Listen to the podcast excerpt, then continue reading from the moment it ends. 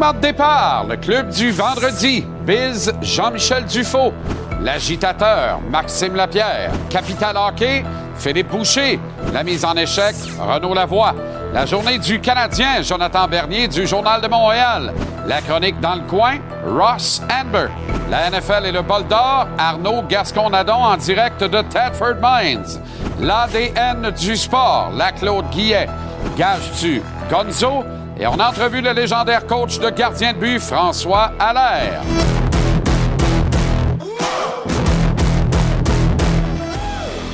Comment allez-vous? Très heureux de vous retrouver. Bon vendredi, bon début de week-end. Bienvenue à JC.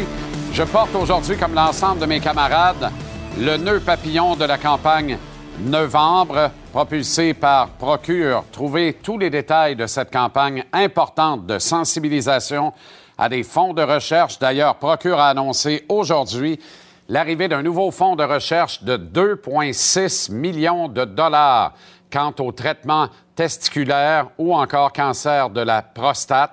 Euh, des cancers masculins essentiellement. Il est impératif de donner pour que la recherche se poursuive.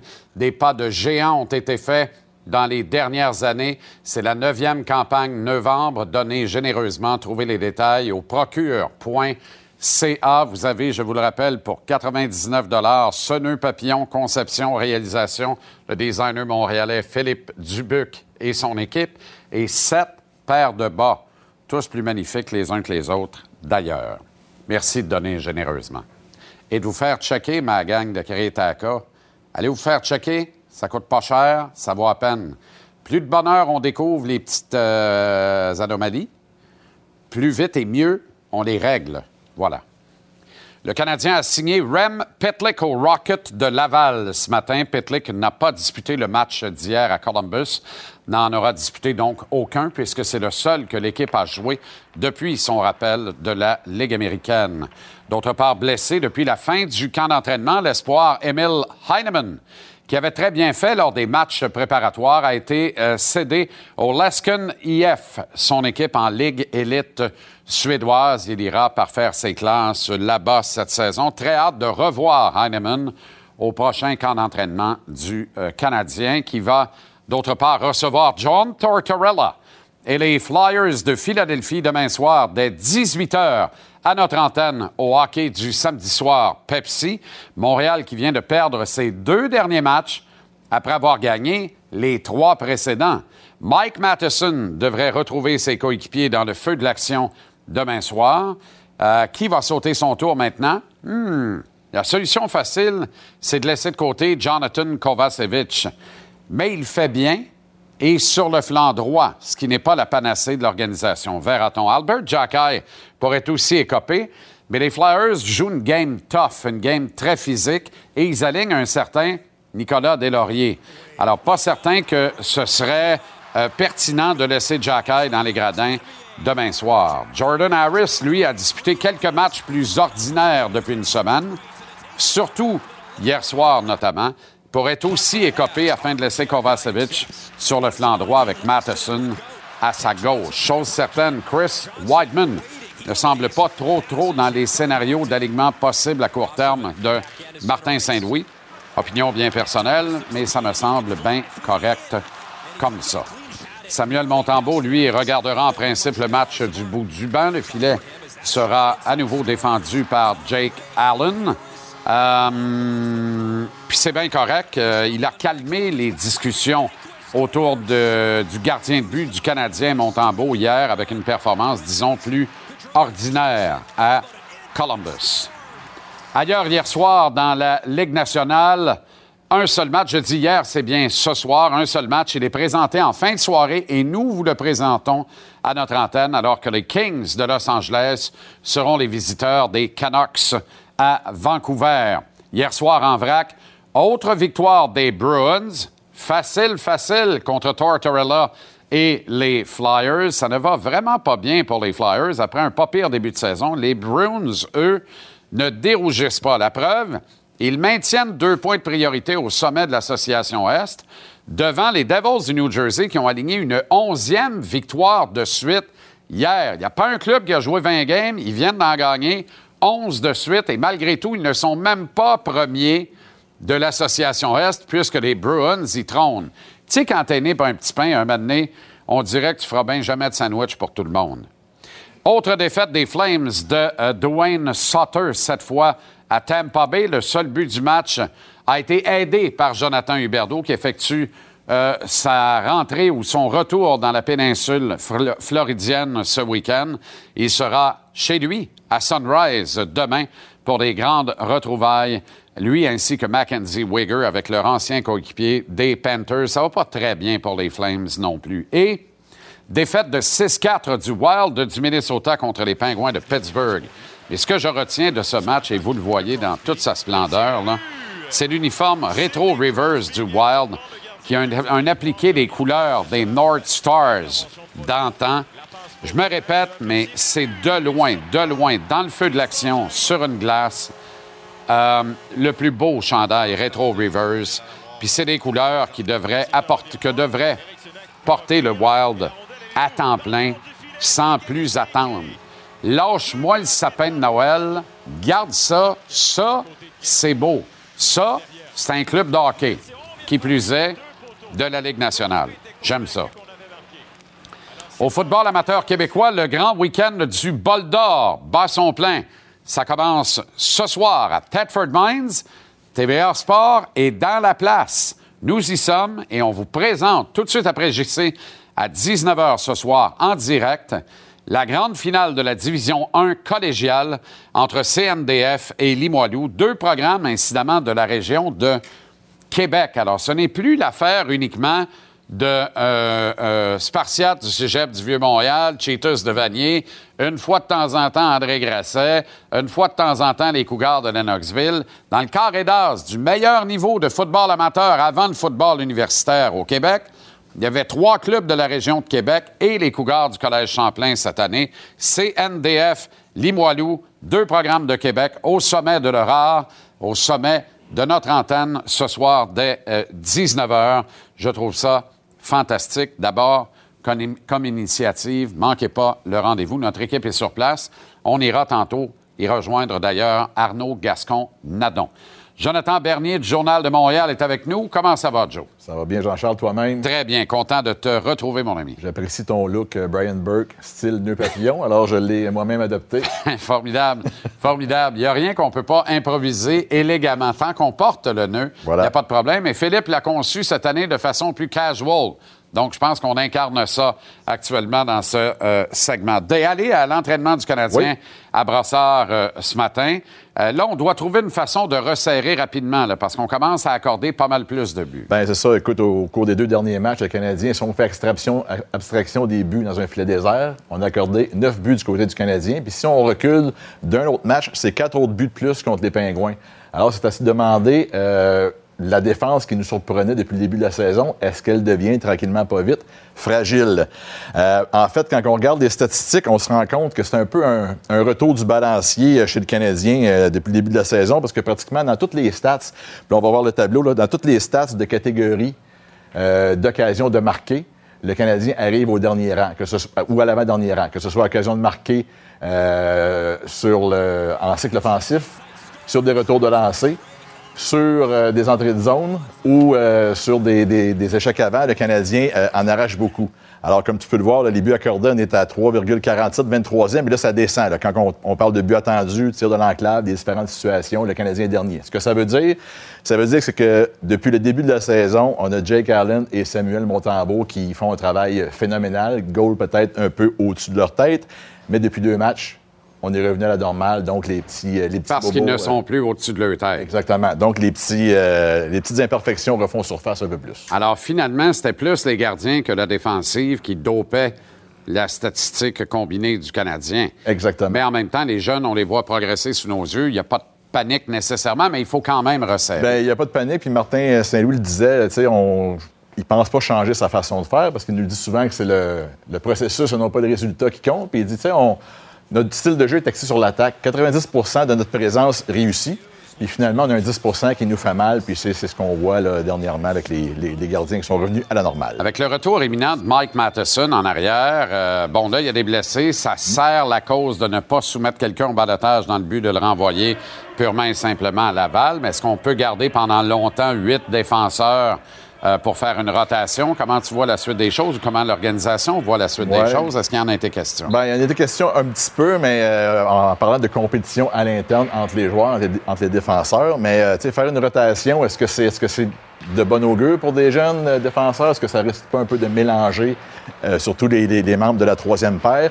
Euh, si on a le luxe chez les Canadiens d'avoir des jeunes défenseurs qu'on peut soumettre à Laval, qu'on peut envoyer à Laval sans soumettre au balotage. Alors, est-ce qu'on pourrait pas en profiter pour faire quelques séquences? Si tu parlais de Jack Eye, de faire jouer contre les Flyers, oui avec, euh, avec raison. Mais on a le club école à Laval, justement, pour être capable de faire des, des changements de personnel rapidement. Donc, est-ce qu'on ne pourrait pas y aller de séquences de 5 à 6 matchs en bas, rappeler un, renvoyer l'autre, pour que tout le monde ait son, son temps de jeu euh, équivalent et puisse continuer sa progression?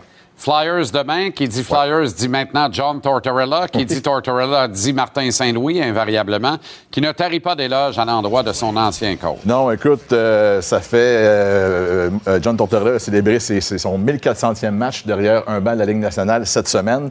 Euh, C'est 1400 matchs. 1350 de plus que Martin. ça. Environ, exactement. C'est ce qui, ce qui a fait en sorte qu'au fil de ces années-là, on a vu, en tout cas, il nous a montré de toutes les couleurs, le bon John Tortorella.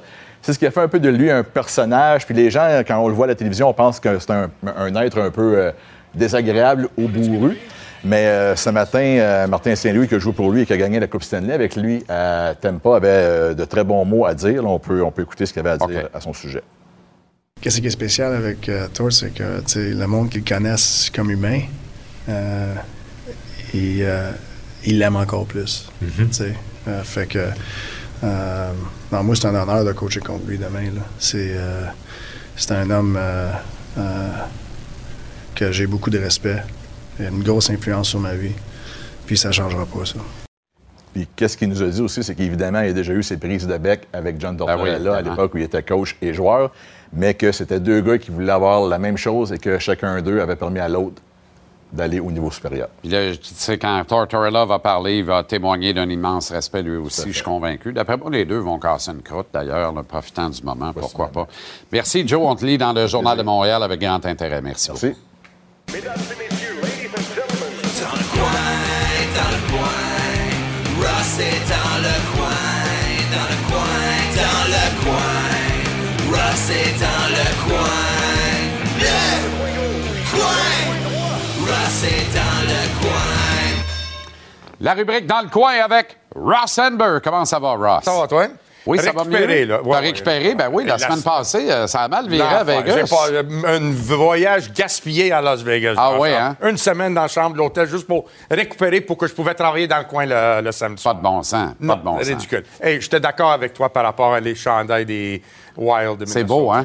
Puis le bleu, l'ancien bleu de Pittsburgh aussi. Ben était- oui, ben oui, ben Tu sais, oui. Je comprends pas dans notre monde à Star, on, on veut toujours changer des affaires. Ouais. On- pourquoi as quelque chose que tu as représenté pendant toutes ces années-là, man? On- comme un drapeau, on est fiers d'avoir le drapeau qu'on a, on change pas Exactement. tout. Tu sais, le chandail, c'est le drapeau de l'équipe, man. Pourquoi tu veux changer le bleu, le bleu poudre des, des Canadiens, là? Tranquille, hein? Come on. On est d'accord aussi. OK, parfait. good. On va aller magasiner ensemble, ça marche bien nos affaires. Mon papillon, est correct? Oui, il est parfait, en fait. Il est parfait. Je suis content que tu en parles. Il est parfait. Ouais. Euh, deux papillons qui se portent beaucoup à la boxe, d'ailleurs, notamment par les annonceurs au centre du ring euh, habituellement. Bon, ça se perd un peu, mais bon, euh, la cause est bonne, alors profitez-en. Ouais. Tu veux me parler, justement, de, parlons un peu de culture et d'identité et de l'importance peut-être pour les boxeurs et boxeuses au Québec de faire des efforts de s'exprimer en français. Bien, moi, je pense que c'est- obligatoire. Euh, je pense que qu'est-ce que les gens apprécient, c'est quand quelqu'un fait un effort. Puis, si je peux parler pour moi-même, euh, j'ai ici, quand je voyage au- autour du monde, que ce soit en Russie ou des pays latins, moi, je vais toujours faire un effort pour parler le langage du monde. Juste être capable de dire merci, que j'apprécie d'être ici. Je pense pas que c'est de demander trop. Même Otis Grant, quand je l'avais, c'était un, un- un gars qui a grandi ici. Il a appris à parler français. Il a fait ses entrevues en français le mieux qu'il pouvait. Oui, il faisait des erreurs. Mais au moins, il faisait son les gens son respectent effort. ça. Puis tu respectes ça. On peut voir des exemples comme Lucien Boutet, euh, Alvarez, euh, euh, Rivas. Ils ont fait des, des efforts pour ça. Et je pense que c'est le moindre de choses que tu peux demander à un être humain. C'est juste faire un effort. Ça n'a pas rapport avec une langue. C'est une question de respect. Hmm. C'est tout. Si, si tu parlais pas français ni anglais, puis moi, j'étais capable de, de- de- de- parler deux, trois mots d'une autre langue que tu parlais, il me semble que c'est une question de respect que je fais envers toi, non? Absolument. Tu as tout à fait raison. pas, Comme les joueurs du Canadien le faisaient à l'époque, Bob Gainey, Larry Robinson, ça aussi, ça s'est perdu. Ça ça aussi, c'est perdu. Puis on était focus sur le fait que le coach, fallait qu'il parle français. Mais si vous voulez avoir cette règle-là de dire oui, on va donner une opportunité à un Québécois, à un francophone, d'accord, mais applique cette règle-là all the way jusqu'à la glace. Puis que, que le Canadien de Montréal supporte les joueurs québécois, que, que le Canadien de Montréal va, va drafter un Québécois avant une autre personne. Montre cette preuve-là pour que les gens qui s'identifient au club de hockey canadien, ils identifient avec le produit qui est sur la glace. Pas la seule personne, le bourgeois qui est derrière le banc. Ou un homme, puis le reste, tu t'en fous qui, qui est là. comprends. Moi, je trouve ça, c'est plus important, tu sais, de montrer à les Québécois, les jeunes, les enfants qui veulent grandir, qu'ils ont une chance d'être draftés par le Canadien de Montréal. Totalement d'accord J'ai- toujours dit qu'en 80, quand on, a, quand on a choisi Wickenhauser, à Au part de, de Denis Savard. Savard, le Canadien était le seul club dans toute la Ligue qui avait le droit de dire on prend Savard en premier. Ah ben c'est sûr. Il y avait la raison pour le prendre, parce C'est que c'est quelqu'un de chez nous. Puis regarde comment ça a bénéficié euh, Chicago. Dirais-tu, pour revenir dans le ring, que ça a coûté de l'argent? Puis si oui, beaucoup d'argent à des gars, mettons, comme euh, Canelo Saul Alvarez, Alexander Usyk, de ne jamais vraiment maîtriser l'anglais, qui est pas mal la langue de la boxe. Puis tu vois, Canelo, maintenant, il fait. hein. Puis Ouais. imagine que ça lui a coûté de l'argent, puis il est le boxeur le plus populaire sur la planète. Sur la son, planète. Son, son fanbase euh, latino est immense. Il Ça fait marche. des millions et des millions. Puis ça lui coûte de l'argent pareil. Puis maintenant, il parle anglais, puis il force à, à se parler en anglais. Puis aussi, les petits mots qu'il parle, on trouve son caractère sorti, puis il est drôle, puis le monde, il l'aime bien.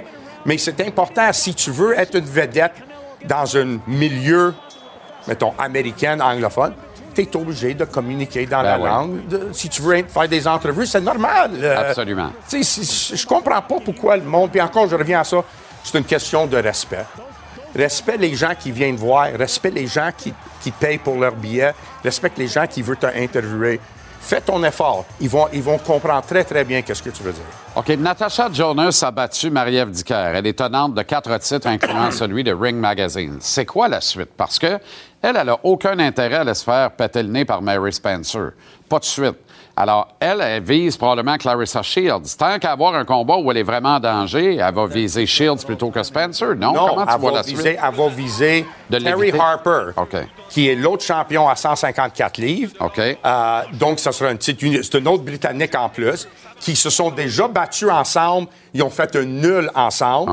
Donc, le revanche peut se faire. Puis avec ça, tu auras un troisième combat parce que peu importe qui, gagne, il faut qu'il y ait un combat revanche. Fait que je, je suis pas mal certain que ça va être difficile pour Mary Spencer d'avoir ce combat-là parce que les Britanniques vont ordonner que le, le- le- le combat se reste en Royaume-Uni uni, puis euh, que les deux vont, vont boxer ensemble. Est-ce que Clarissa Shields pourrait dire viens-ten à Mary Spencer, puis là, on irait directement dans une bataille? Ça, c'est une différente catégorie de poids. Fait Ouais. que, euh, ça, ça pourrait être un peu... pas possible, Catchweight, pas pour un titre mondial. un titre. C'est ça, c'est- c'est ça qui est le problème. Euh, Parce que c'est dommage, parce que j'aimerais très bien les chances de Mary Spencer contre Clar- Clarissa Ben, je pense que oui, moi aussi. Ben, elle, est très J'aimerais surtout man. voir ça. Mais comme d'habitude, tout ce qu'on veut voir, on y arrive jamais, je vois le Surtout dans le monde de la boxe de ce temps-ci. Hein? On écoute ta balado avec l'excellent Mathieu Casavant. Merci bien gros, Ross. Merci d'être là. Bonne ami. semaine. Merci.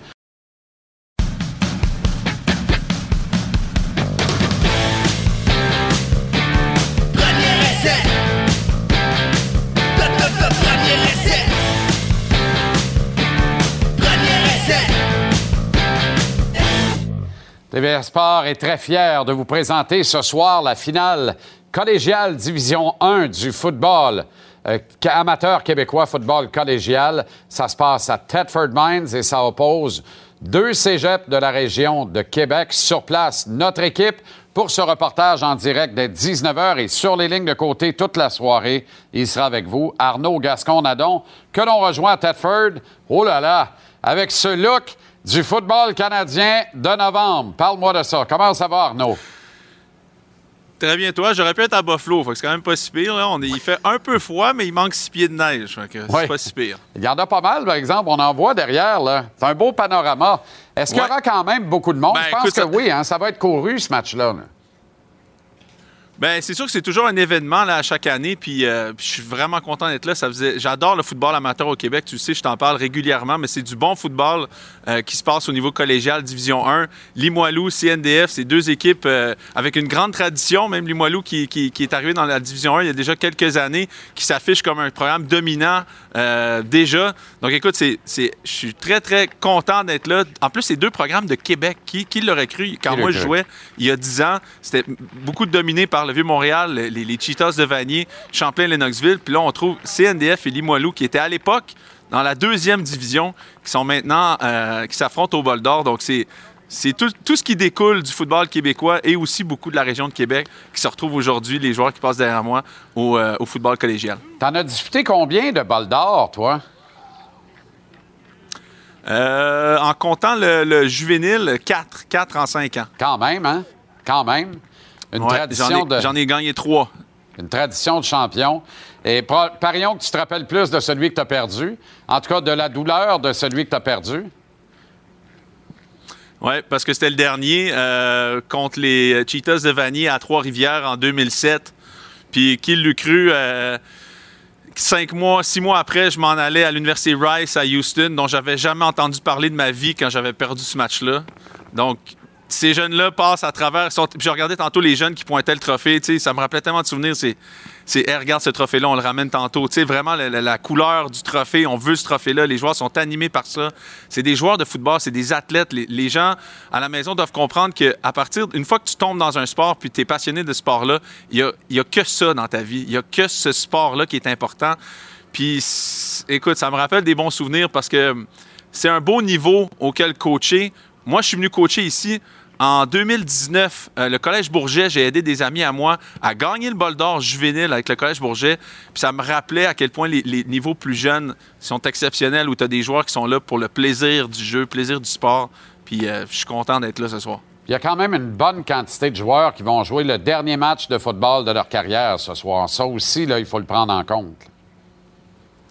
Oui, puis pour eux autres, il ne faut pas le prendre en compte. Il ne faut pas penser à ça. C'est un sujet de conversation que nous, à l'extérieur, il, faut en parler. Mais tu as raison. Puis de la première seconde que tu mets les épaulettes, non seulement peut être ta dernière parce que c'est un sport que tu sais jamais ce qui va arriver, mais en plus de ça, c'est un sport où, comme il y a tellement un gros bassin de joueurs, hein, c'est des équipes de 50, 60, 70, 80 des fois, euh, que l'entonnoir passe tranquillement, puis les joueurs qui percent jusqu'au prochain niveau est tellement petit et, se rapetissent d'année en année que tu as plein de joueurs ce soir que c'est leur dernier match, comme tu dis, euh, parce que peut-être que c'est leur dernière année, peut-être parce qu'il va arriver quelque chose dans leur vie dans quelques mois, peut-être qu'ils vont avoir une blessure ce soir, on ne sait jamais, mais moi, c'est ce que je disais tout le temps aux, joueurs, c'est faut pas que tu penses à ça. Chaque jeu peut être ton dernier, mais joue-le comme si c'était ton premier. Puis euh, en espérant que les jeunes aujourd'hui ne pensent pas trop à ça, puis ça, grippe au moment présent. Surveille le Rouge et Or demain à la Coupe Mitchell contre Western Ontario, Arnaud. Euh, mais il y a quelque chose qui te déplaît souverainement dans les schémas avant ce match-là, non? Ben écoute, il y a quelque chose qui me chicote depuis beaucoup, beaucoup d'années avec euh, quelque chose que, que, Laval fait par rapport à... moi, je trouve que c'est anti-sportif. Puis j'ai noté vraiment une, une shot intéressante pour les gens à la maison. J'en ai partagé sur mes réseaux sociaux, puis les gens de Québec sont pas d'accord que je fasse ça, mais je, je, contre un peu le, le, respect de l'anti-sportif par, par rapport à ça. Puis on peut regarder les images en ce moment. Ce qui arrive, c'est qu'après chaque revirement de l'Université Laval, ou à peu près chaque revirement, même quand moi j'y étais, et avant et après, il y a un joueur de Laval qui va rester au sol c'est intentionnel, c'est même délibéré, c'est telle personne va rester au sol. Je trouve que dans un match, on parle du meilleur programme du Canada, on peut le voir en ce moment. Vraiment, le joueur, carrément, c'est une stratégie, c'est une feinte que moi, je trouve, je trouve que d'une certaine façon, ça, ça met à l'avantage une stratégie qui est mesquine. Mais moi, je trouve qu'on ne respecte pas la compétition puisqu'on veut enseigner aux jeunes. C'est-à-dire de compétitionner l'un en face de l'autre, de savoir qui est le meilleur pour vrai à travers un match de sport où on s'affronte les deux équipes entre, entre, entre, jeunes qui vont baser toute leur vie à travers ce qu'ils vont avoir appris à ce moment-là. La compétition, la préparation, jouer fair, respecter l'adversaire, puis compétitionner jusqu'à la fin. Puis je, je, suis tanné de voir ce geste-là à l'Université Laval. Je le dis sur mes réseaux sociaux, puis je leur dis en ce moment, il n'y a pas de place pour ça dans le football amateur, dans le football où les jeunes doivent apprendre à compétitionner. Puis quand je regarde qu'ils s'en vont jouer contre Western, contre une équipe qui est physique, qui ne feinte pas après, après un, revirement, c'est ça qui me fait douter est-ce que Laval est capable de montrer assez de hargne et de compétition pour aller gagner ce match-là? Puis c'est dans des gestes comme ça que les coachs ont besoin de dire c'est assez, on joue la game comme est supposé d'être joué, puis on arrête de faire ça.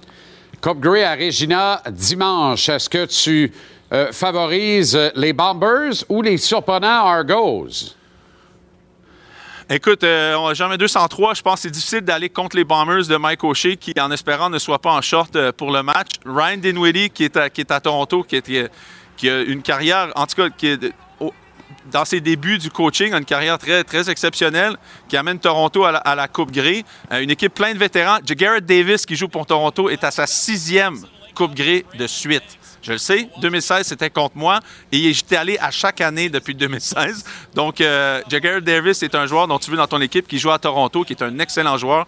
Mais je prendrais Blue Bombers à cause de la qualité de, l'organisation, la profondeur des joueurs, puis qui sont rendus là, puis ils s'en vont pour leur troisième Coupe Grise. Un petit peu de euh, NFL rapidement en terminant. Cowboys-Vikings. Comment penser que ça pourrait être le match du week-end? Pour moi, il n'y a pas de match. Les Mauves. Bien, je, premièrement, les Cowboys sont favoris. Euh, favoris à Minnesota, ce qui est assez surprenant après justement leurs deux. Moi non plus, je comprends pas. Écoute, c'est la troisième fois de l'histoire de la NFL qu'une équipe est non favori à la maison en étant 8 et 1. C'est. Est-ce que c'est parce que Kirk Cousin, le match est, est, est peut-être pas à une heure? Est-ce que c'est. en passant, il y a une statistique vraiment intéressante par rapport à Kirk Cousin. Il, est, il gagne 33% de ses matchs quand le match n'est pas à une heure comparativement à 67% quand les matchs sont à une heure. Incroyable. Donc, est-ce que on parle de ça? C'est un gars très rigide, très routinier de ce que j'entends. C'est un gars qui, justement, il, il, il, apprécie beaucoup sa routine.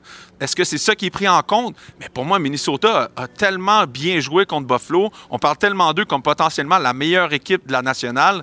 Je suis très surpris que, que Vegas favorise les Cowboys, puis je verrais ça m'étonnerait beaucoup une victoire de Dallas contre, contre Minnesota, c'est clair. Chiefs Chargers, encore plus rapidement, si possible.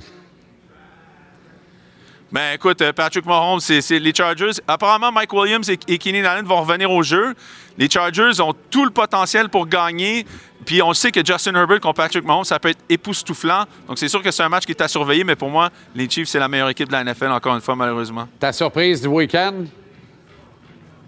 Les Colts vont battre les Eagles. Jeff Sunday et non Saturday. Jeff Sunday gagne le match contre les Eagles. Pas vrai. Wow. OK. Je te dis, je le ben, sens. des- Je, je- je prends le Wow. plus 6,5, mais je serais vraiment pas surpris que les Colts gagnent le, le match. Des Chinols. Bon bol d'or ce soir. CNDF d'un côté et Limoilou de l'autre. Division 1 du football collégial québécois à son meilleur à notre antenne de 19h. Merci Arnaud.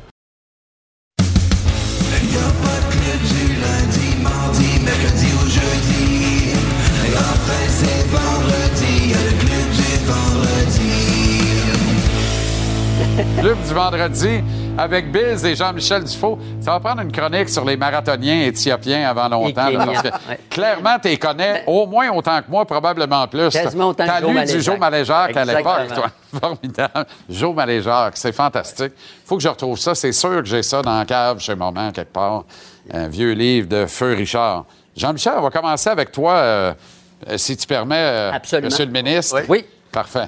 Excellent. Mais on va te laisser du temps parce que tu as une belle euh, chronique cette semaine. Le- Tout Cette le temps. semaine. Non, non, mais tout le temps. Mais OK. Tu veux parler Particulièrement intéressant. du Je veux parler du documentaire à Hockeyland. Vous portez très bien la boucle, hein? Félicitations. aussi.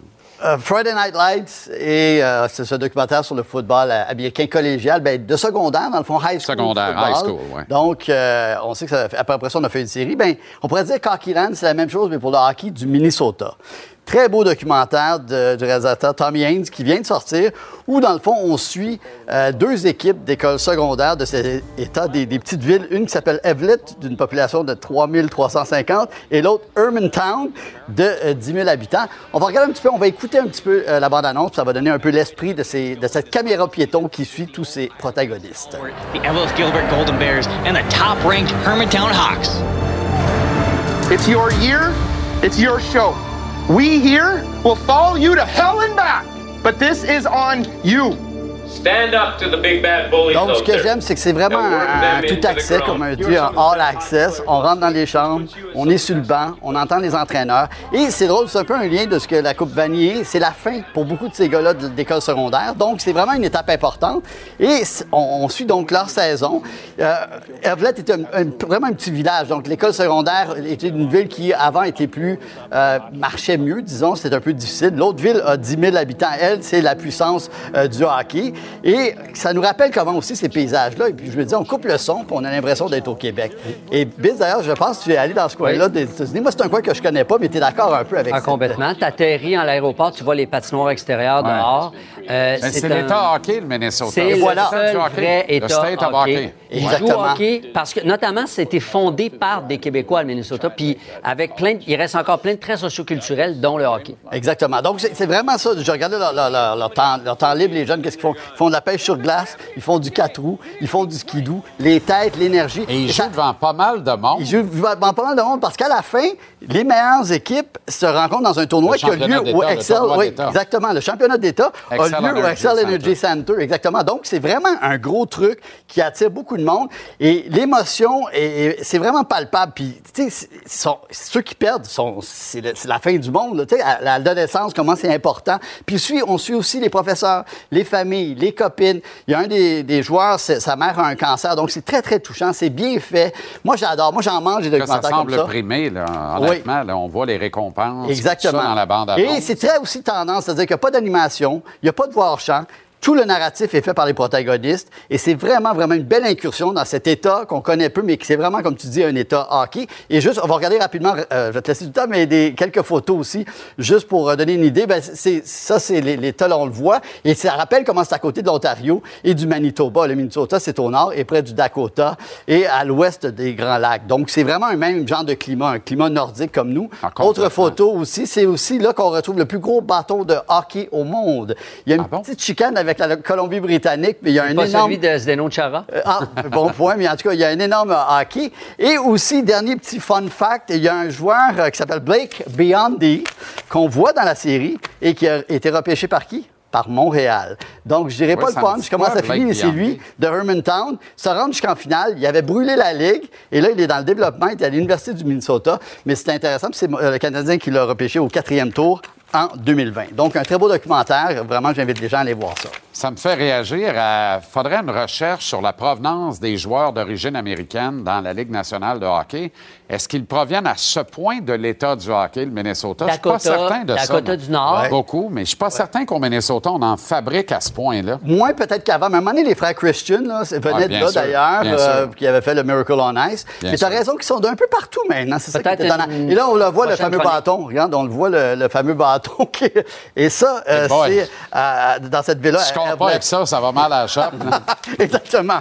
Alors, c'est un petit euh, fun fact sur cette, euh, cette petite municipalité du Minnesota. Mais Ouais. vraiment un beau documentaire, puis les, les fans de sport, puis les fans de... Tu sais, le, le sport, c'est un drame sans script, donc c'est vraiment un, un truc réussi. Formidable. Et c'est disponible? Sur Apple TV et TV. plusieurs euh, façons de visionner. OK. Biz, annuellement, depuis plusieurs années maintenant, toi et les mêmes camarades euh, planifiez et vous exécutez dans une beuverie sur route et sur roue. Ben, pas sur route, mais Ben, cas, une, fois, une fois rendu. Oui, très bien. Je reprends. Et euh, votre destination euh, était la Pennsylvanie, un État que vous prisez visiblement. Oui. Vous étiez allé à Philadelphie, mais là, il fallait visiter Le Sud-Ouest. Sherbrooke à sortie de trois gratte-ciel. Ben On là, appelle aussi la- ça Pittsburgh. La ville de l'acier, donc le sud-ouest de la, de la Pennsylvanie. Donc, la, la ville de Pittsburgh, ville spectaculaire. Quand tu arrives là, premièrement, au confluent des rivières Allegheny et Monongalie. Et la rivière Monongalie vient du français mal engueulé, la rivière mal engueulée, qui à l'époque, parce qu'elle était capricieuse en canot, c'est un territoire d'abord exploré par Cavalier de la Salle et qui a euh, au confluent de ces deux rivières-là, d'abord le fort du Caine. Donc le fort du Caine qui est la clé de voûte de la vallée de l'Oyo en Nouvelle-France, perdu par les Français euh, en 1758, une année avant la- les plaines d'Abraham. Et d'ailleurs, on voit ici sur le, sur le chandail que j'ai, euh, qui est confectionné par le ministre de l'Approvisionnement, c'est une gravure de la bataille de Fort Oh, Duquesne. quand même. Ben Alors, oui. une gravure Oh là là. originale avec Oh là. ici le Fort Duquesne, édition 2022. Quand même. 12e tailgate. Euh, donc, c'est sur cette pointe-là, de cette pointe-là, on aperçoit aussi le stade des Steelers euh, de l'autre côté de, la rivière Allegheny. Donc, et là, on voit, sur, il y a une plaque pour indiquer le Fort Duquesne et tout est en français. Latrine, prison, euh, caserne et tout. Donc, il y a une présence francophone, encore une fois, comme à Détroit, dont on se rappelle. Toutes les équipes de Pittsburgh ont les couleurs or, jaune et noir qui sont en hommage au, au drapeau de, Pittsburgh, évidemment. Et quand on arrive au tailgate, ah, et avant ça, ouais, c'est ça. Donc là, c'est le stade à la- le long de la rivière Allegheny. Donc le long de la rivière, magnifique stade Magnifique. avec une vue incroyable, Magnifique. stade ouvert. Il fait froid, il vente. C'est clair. Et à Pittsburgh, euh, musée Andy Warhol, qu'il faut pas rater. Un site euh, sept étages. Euh, il est originaire, donc on voit Andy qui est au-dessus des, des ministres. euh, Parce ce que c'est ça, il a, moment-là. il a vécu là, il a Il, a grandi il est originaire de là. C'est un d'origine polonaise, Andrew Warholski. OK. Et il a déménagé à New York par la suite, mais il est d'abord originaire de Pittsburgh, musée extraordinaire. Donc, dimension culturelle le samedi et le dimanche, on arrive euh, au stade et on tailgate. C'est un 3 pour la qualité des pixels sur la photo. Ouais, malheureusement. Pas, pas sur 10, là, les sur gars 100. ont commencé à boire qu'il ne voulait pas se faire reconnaître. Ses amis ne voulaient pas se faire Et donc, reconnaître. on poursuit en photo avec euh, ce qui se passe au tailgate, reste au tailgate. J'avais décidé, en hommage à la population euh, qui vient de la- de l'Allemagne et de l'Europe de l'Est, de faire de la choucroute au tailgate. Donc, C'est euh, toi qui as pris cette décision. Toi, tu es une ministre, ministre de de l'Approvisionnement. Ah, Cette ministre année. de l'Alimentation. Oui, tout le temps. Tout le temps. Tout le temps. OK, Donc, tout le et temps. là, en vertu de cette année, il y a un projet achat local et tournée des saveurs. Donc, à chaque fois, je m'inspire de la cuisine locale. Donc, beaucoup de choucroute, saucisses polonaises, euh, des, euh, des, perro- des pergolis aussi. Est-ce qu'il peut y avoir un, un changement de portefeuille? Non, un les ministre qui polais, devient- justement, quand tu es bon dans un ministère, tu restes là. Donc, là, on voit les ministres s'installent. On a tous le même gilet qui fait sensation à chaque fois. On s'installe, on fraternise avec nos voisins. Et des voisins, on, en- on met évidemment nos chandails des éditions précédentes qui génèrent énormément de discussions. On voit Cleveland, on voit euh, Michigan, Philadelphie, Sherbrooke en arrière. Euh, et Baltimore aussi. Et C'est on- vrai, vous avez tailgaté à Sherbrooke pendant la pandémie. pendant la pandémie. Donc, les Achat local. Il n'était pas question de ne pas le faire. On va aller à Sherbrooke. Aller à et là, les cinq minutes, on a toujours un chandail original qui est fait par François, notre, notre graphiste, et qui fait toujours sensation. On fraternise avec nos voisins. Je Ah fais oui, de hein? la poutine. Inutile de dire que madame a adoré Qu'est-ce que la Tony. Marinaro faisait là? Et, faut expliquer, les, les- les Semblait- fans semblait un peu. sont extrêmement... Un peu trop. Les fans Hey, sont extrêmement Ça va créatifs. bien, vous autres? La- les fans, à, à- à Pittsburgh, on a la tradition de... la Terrible Bra. Terrible Towel, la serviette jaune. Oui, oui, bien sûr. Mais là, il y a une dame qui a récupéré ça en Terrible Bra. Elle l'affiche sur un support et avant le match, elle porte sa brassière et elle va Ah. répandre la bonne nouvelle. Ah. Et euh, elle, avait le sens des, des proportions parce que le match était contre les Saints. Alors, et il y a des. Oh, et- ça mérite un D. et le stade était. Je dirais 3D, nous, on était, on était au perché. Il faisait très froid, mais au football, tu es toujours bien placé, même si tu es au perché. Et la- on a la vue sur la rivière en arrière. C'est un, stade magnifique euh, qui était plein au 7-8e, probablement parce qu'il faisait froid puis que l'équipe n'est pas terrible. Non, Gain de vraiment 20 pas à terrible. 10. Euh, retour de TJ Watt. Effet TJ Watt. Deux premiers jeux défensifs plaqués de Watt, un sac. Euh, on a confirmé que c'est le gars qui fait lever la foule. Il est plus populaire Ah ouais. que, Ah que- ouais, ouais. Pickett, par exemple, vient de l'Université de Pittsburgh, donc un gars de la place, mais c'était vraiment TJ Watt qui fait cette équipe-là. Ah, complètement. Depuis le départ de Ben Roethlisberger, qui est une légende, parmi d'autres Je- également, parce qu'il y a beaucoup de stabilité dans cette organisation-là, au poste de coach notamment. Là. Sais, on remonte à Chuck Knoll, puis on en nomme trois, puis on Oui. est rendu à- à- à- au coach Mais c'est actuel. en reconstruction Smith, en fait, euh, complète. Mais bon, 20 à 10, on a gagné. Il y avait beaucoup de monde au Pro Shop après. Je recommande absolument Pittsburgh comme destination sportive. Le stade des Pirates est juste à côté. L'aréna des Pingouins au centre-ville. C'est à 10 Ville minutes à pied. Extraordinaire. Tu le mettrais-tu dans en haut de, de- de vos voyages? C'est un de tes, de tes tops? Ah, en termes de voyage, oui. En termes de tailgate, encore Philadelphie qui est au, qui est au sommet pour la folie du tailgate. Mais la- l'accueil des gens, le la curiosité par rapport aux faits français, la ville qui est en montagne, les aspects culturels, les restaurants extraordinaires. Et on associe ça à la capitale de l'acier, mais c'est bien plus que ça maintenant. Ben, il y a eu un virage, c'est des nouvelles technologies. Ça. Alors, tu sais, il y a- il y, a un renouvellement de clientèle Et moi, j'ai avec vu une arrivée massive de Ville cerveaux. universitaire aussi, ce Absolument. Tout le groupe Ben, mélange. Duquesne. Université et euh, Pittsburgh U. Et nous, on était dans le quartier euh, Uptown Hill, qui est un quartier dévasté à la Détroit, mais qui est en complète reconstruction dans en Airbnb. Euh, accueil formidable.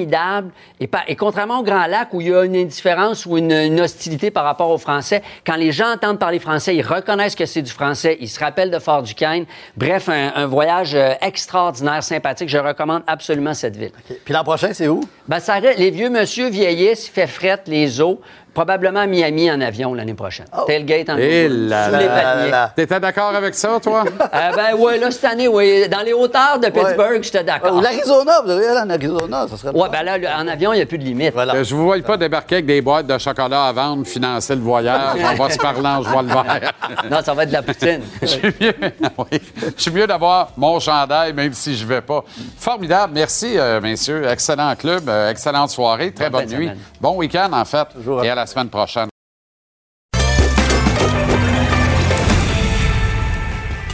Gage-tu propulsé par Mise au jeu plus de l'Auto-Québec? Va au miseaujeu.com, trouve l'éventail de tous les paris. Tu peux faire des paris uniques, parier dans le cours des matchs, partage la victoire, mais avant, prépare-toi. Ça se passe ici tous les lundis et vendredis en capsule avec le maître Stéphane Gonzalez et également les vendredis en fin de soirée pour l'hebdomadaire. Êtes-vous là ce soir? Oui, vous vous ce immiscez entre le bol d'or puis le hockey. Hein? On sera là tout de suite après. Fantastique. Flyers canadiens demain. Oui. Beaucoup de buts ou? Ben moi, je pense qu'il y aura beaucoup de buts. Il y aura beaucoup de buts. Euh, Est-ce que le Canadien va gagner maintenant? On sait que les Flyers s'amènent à Montréal avec cinq défaites consécutives. Ils donnent beaucoup de buts, c'est sûr et certain. Euh, mais j'irai. euh, je vais prendre le Canadien de Montréal. Je vais prendre le Canadien demain. Bon, on n'a pas la cote encore parce que c'est sûr que c'est préliminaire encore pour le match de demain. Mais je vois le, le Canadien devrait. Puis je comprends que le calendrier est favorable. Puis on a dit la même chose contre les Blue Jackets de Columbus. Mais t'es à la maison. Euh, je m'attends à un bon match de la part du premier trio également avec Suzuki Caulfield et Kirby Doc demain contre les Flyers de Philadelphie qui sont permissifs dernièrement. On a beaucoup parlé du brio de Carter Hart en début de saison, mais là, dans les cinq défaites, ils ont donné au moins quatre buts lors de ces matchs-là. Donc, je vais avec. euh, ah, puis la cote est là à 1,74 maintenant. Alors, euh, elle, elle vient de sortir, c'est tout chaud. Absolument. Ça sort du four, 1,74. Donnez-moi le Canadien. J'aime beaucoup que tu veuilles me parler de la cote possible pour Cole Caulfield. Deux filets ouverts hier. Normalement, devrait rebondir demain. Moi, je ne crois pas à des longues léthargies dans le cas de Caulfield. moi non plus. C'est pour ça que je m'attends à quelque chose de bien euh, de la part du premier trio. Ça ne m'étonnerait pas que Suzuki marque également le samedi soir à Montréal. Euh, c'est bien. Puis une des catégories que j'aime bien, c'est Cole Caulfield plus de 2,5 tirs. Des fois, il tombe à 3,5. Mais pour le 2,5, c'est arrivé 7 des 10 derniers matchs où c'est rentré. Fait qu'à 70% j'aime le pourcentage. J'y vais avec Cole Caulfield. Sinon, un, autre- un des autres paris euh, pour la rencontre, comme je disais, peut-être le Canadien plus de 3 buts. euh, vu que les Flyers, comme je Très disais, bon. en donnent un peu dernièrement. Alors, euh, je m'attends à une belle production offensive de la part du Canadien. Ouais. OK. Chiefs Chargers dans la NFL. La ligne est Casey moins 5. Mais j'ai l'impression qu'on ne se rappelait pas que la game était à LA. Moi, je pense que moi, je serais tenté de prendre les Chargers dans ce pari-là. Oui, mais en même temps, c'est ce que je trouve plate dans ce duel-là, c'est qu'on n'a pas le duel qu'on attendait. On Ah, s'attendait tellement entre Mahomes et Herbert, la division. On a tellement parlé de cette division-là en début de la saison. Puis là, on a les Chiefs contre les Chargers. Et c'est surtout les blessés. Là, on regarde Keenan Allen. Est-ce qu'il va revenir? Il ne reviendra pas. Mike Williams n'est pas là non plus. Chez les Chiefs, Hardman n'est pas là. Euh, là, là, c'est Kadarius Tony, l'ancien des, des Giants, qui va être là en fin de semaine avec Sky Moore. Je prends les Chiefs pareil. Je trouve qu'ils jouent très bien. Mahomes est intouchable en novembre, décembre. Ils vont couvrir par 5 points. Les Chargers sont 0-3 contre les équipes qui jouent pour plus de 500, Mm. qui ont une fiche gagnante. Euh, c'est sûr que c'est pas. Il était à 7 plus tôt cette semaine, c'est tombé à 5. C'est ça qui m'a fait virer du côté des Chiefs. Raiders Broncos. Est-ce que les Raiders battraient les Huggies de Pierrefonds? Eh, Écoute, c'est la même chose dans la même division. J'en reviens pas que je prends les Raiders, mais j'y vais avec les Raiders pareil. vrai? Les, Wow. les Broncos, écoute bien ça, les Broncos, s'ils avaient marqué 18 points par match, il y aurait une fiche de 8 et 1. Ils marquent pas de Incroyable. points. Ils marquent absolument rien. Euh, Derek Carr a versé une lame encore une fois la semaine dernière. Ça va pas bien, c'est tout croche, il y a des blessés, mais je les prends négligés à 2,5 points. Cowboys Vikings. Ça, c'est le, le gras de coco du je te dirais. Puis encore, je te ramène Kirk Cousins qui joue pas une heure de grande écoute, Justin Jefferson contre Diggs en fin de semaine. Est-ce que Dalvin Cook va courir contre la défense des, euh, des Cowboys? Euh, à part CD Lamb qui va mieux, Dak Prescott ne m'étonne pas puis m'impressionne pas. Donnez-moi le négligé des Vikings en fin de semaine encore une fois contre les Cowboys. OK, Gonzo, merci infiniment. Gage-tu propulsé par Mise au jeu plus. Va au miseaujeu.com, trouve l'éventail de tous les paris, paris dans le cours des matchs ou euh, sur un seul événement, partage la victoire. Sois prêt avec le maître Stéphane Gonzalez. Bon week-end de sport. Yes, merci, toi aussi. Salutations.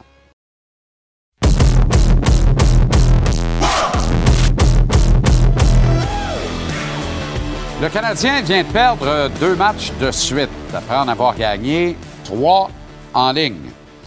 Très mauvaise première période hier soir, euh, mais très bon dernier 40 minutes dans les circonstances. En tout cas, moins pire dernier 40 minutes, mais un très mauvais début de match. Autrement dit, l'inverse de la défaite de mardi contre Jersey, alors que le Canadien avait été excellent en première période, répliquant coup pour coup, étant même l'agresseur, frappant à la porte de Vitek Vanecek qui était dans une bulle mais que le Canadien avait été très mauvais en deuxième et troisième période. Au final, sur six périodes, le Canadien a joué trois bonnes, mais trois mauvaises. Et ces mauvaises ont été pires que ces bonnes ont été bonnes.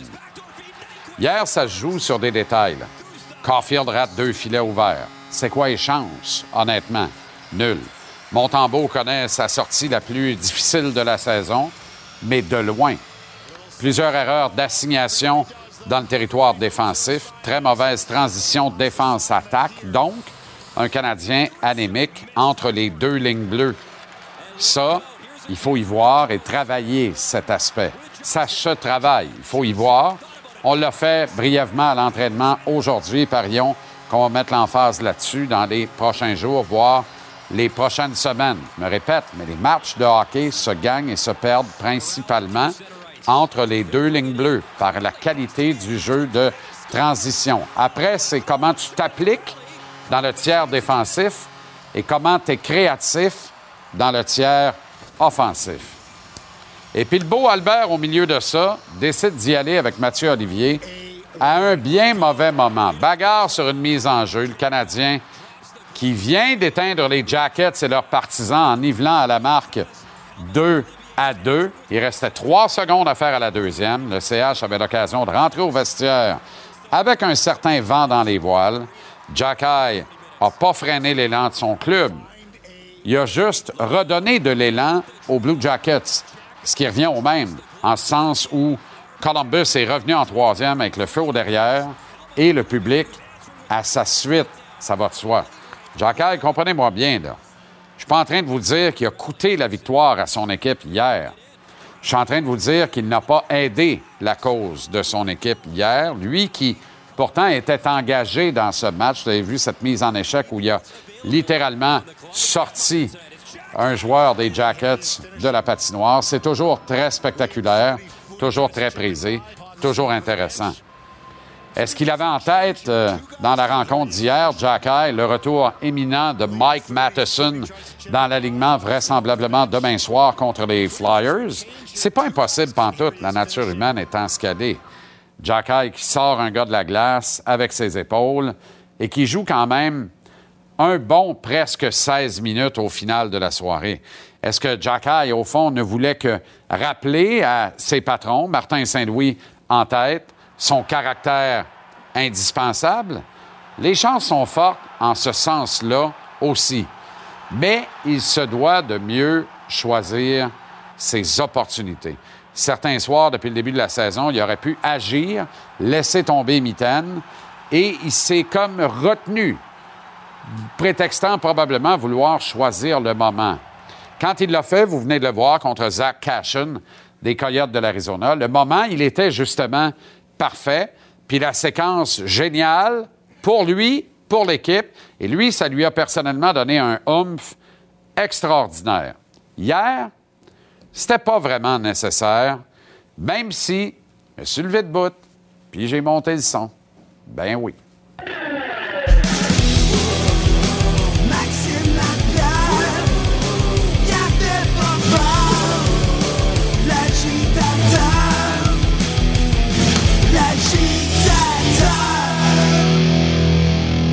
Comment ça va, Max? Ça va bien, toi, mon JC? Excellent. Je viens de parler de Jacky et des mitaines qui sont tombés hier à trois secondes de la fin de la deuxième période. C'est quoi ton éclairage à toi là-dessus hier soir? Moi, ça, ça me dérange pas euh, personnellement, Jean-Charles. Je pense que c'est un, il y a pas de temps pour montrer du caractère. Je, je comprends qu'il y a le momentum dans le match de hockey, tout ça, mais on a passé par là. Quand un gars jette les gants, je pense que c'est ton équipe à te respecte d'un côté. Peut-être que de l'autre côté, du côté de Columbus, on a apprécié le, le geste d'Olivier qui est là pour son équipe et tout ça. Est-ce qu'on a gagné du momentum, ça se peut. Mais tu sais, tu sais comment que ça se passe, Jean-Charles. Tu le vois, sa mise en jeu. Olivier demande à, à Jacky, puis t'as les quatre autres, quatre autres joueurs du Canadien qui se retournent puis qui regardent Jacky en dire qu'est-ce que tu vas faire. C'est une, position qui est difficile parfois. Tu as les 21 000 spectateurs qui te regardent puis qui attendent juste ça. Euh, je pense que des fois, il y a un peu la pression de l'extérieur qui fait que tu dois y aller à ce temps-là. Moi, j'ai pas de problème avec ça. Sais, euh, c'est déjà arrivé à Nicolas Delaurier à Montréal. On avait fait le même style de critique en disant qu'il avait mal choisi son temps pour se battre. Je pense pas qu'il y a de temps pour ça. Puis je pense pas que ça change un match tant que ça. Tu sais, on en parle souvent là, d'éliminer les bagarres et tout ça. Euh, moi, je suis correct avec ça. C'est un gars qui donne tout à 100% Puis je pense pas que tu veux commencer à, à, à mesurer quand est-ce que tu donnes tout pour l'équipe. Puis des fois, il faut que tu en donnes un peu moins. C'est un gars, là, lui, il est, excusez l'expression, il est all-in à chaque soir. Puis des fois, ben, ça, des, des, des séquences comme ça, ça va arriver justement parce que lui, il pense pas. Il est là pour l'équipe à 100% puis il veut tout donner. Il se pose pas de questions. Lui, c'est 2-1, 2-2, 10-0. Il est là pour l'équipe. T'as-tu l'impression qu'il va regarder le match d'en haut demain? Parce qu'aujourd'hui, il a écopé à l'entraînement. On trouvait Matheson avec Edmondson. Ben, ça regarde comme ça pour l'instant. Est-ce qu'on peut prendre l'approche de sept défenseurs? Euh, ça aussi, c'est possible. Moi, je trouve pas que c'est mérité, en tout cas. Je trouve qu'il montre des belles choses avec la rondelle. Là, oublions les bagarres, les mises en échec. C'est un gars, je pense, qui est à développer. On parle de reconstruction, on parle de jeunesse. Ben, c'est là, c'est- c'en est un moment pour mesurer qu'est-ce que l'organisation va faire. Est-ce qu'on essaie de, de continuer de jouer avec des vétérans puis avoir des points au classement ou on développe un, un Jacky où on va commencer à faire la, la roue entre Jacky, entre Harris, Goulet? Je pense que lui, ben, c'est assuré de son, son poste dans l'alignement tous les soirs. Moi, je veux voir les trois jeunes. Nos, nos trois gauchers excellent depuis le début de l'année, font des erreurs, c'est sûr et certain. Mais pour l'instant, moi, je regarde le match, oublions les noms, les numéros. Je peux pas dire qu'Edmondson joue mieux que Jacky. Là. Tu sais, oui, il revient d'une blessure, mais il, il m'impressionne pas plus qu'un jeune en défensive. Donc, pourquoi ce serait aux jeunes de payer dans une année où on veut justement donner du temps de glace à nos jeunes joueurs? Ben, D'autant plus que demain, euh, tu sais, les Flyers, c'est des clients physiquement. C'est un club qui joue tough, qui joue gros. Je veux dire, tu besoin de tous tes éléments capables de répliquer puis de recevoir cette robustesse-là, ce rush-là de la part des Oranges. Ouais, c'est sûr et certain. Puis en même temps, peut-être qu'on veut juste le reposer. Tu sais, euh, tu regardes la défensive en ce moment, il y a plusieurs joueurs qui sont dans une position qui ont jamais été dans leur carrière. Tu sais, je pense à un gars comme David Savard qui a un, temps de glace énorme. Même chose pour Goulet qui commence dans la Ligue nationale. À un moment donné, la, fatigue va commencer à se faire sentir. Euh, puis ça, j'ai aucun problème. Si on l'envoie pour un match pour se reposer, voir le match d'en haut, euh, réfléchir ou peu importe la raison, mais je veux pas le voir là deux semaines, Jean-Charles. C'est un, jeune joueur. Je veux le voir sa patinoire.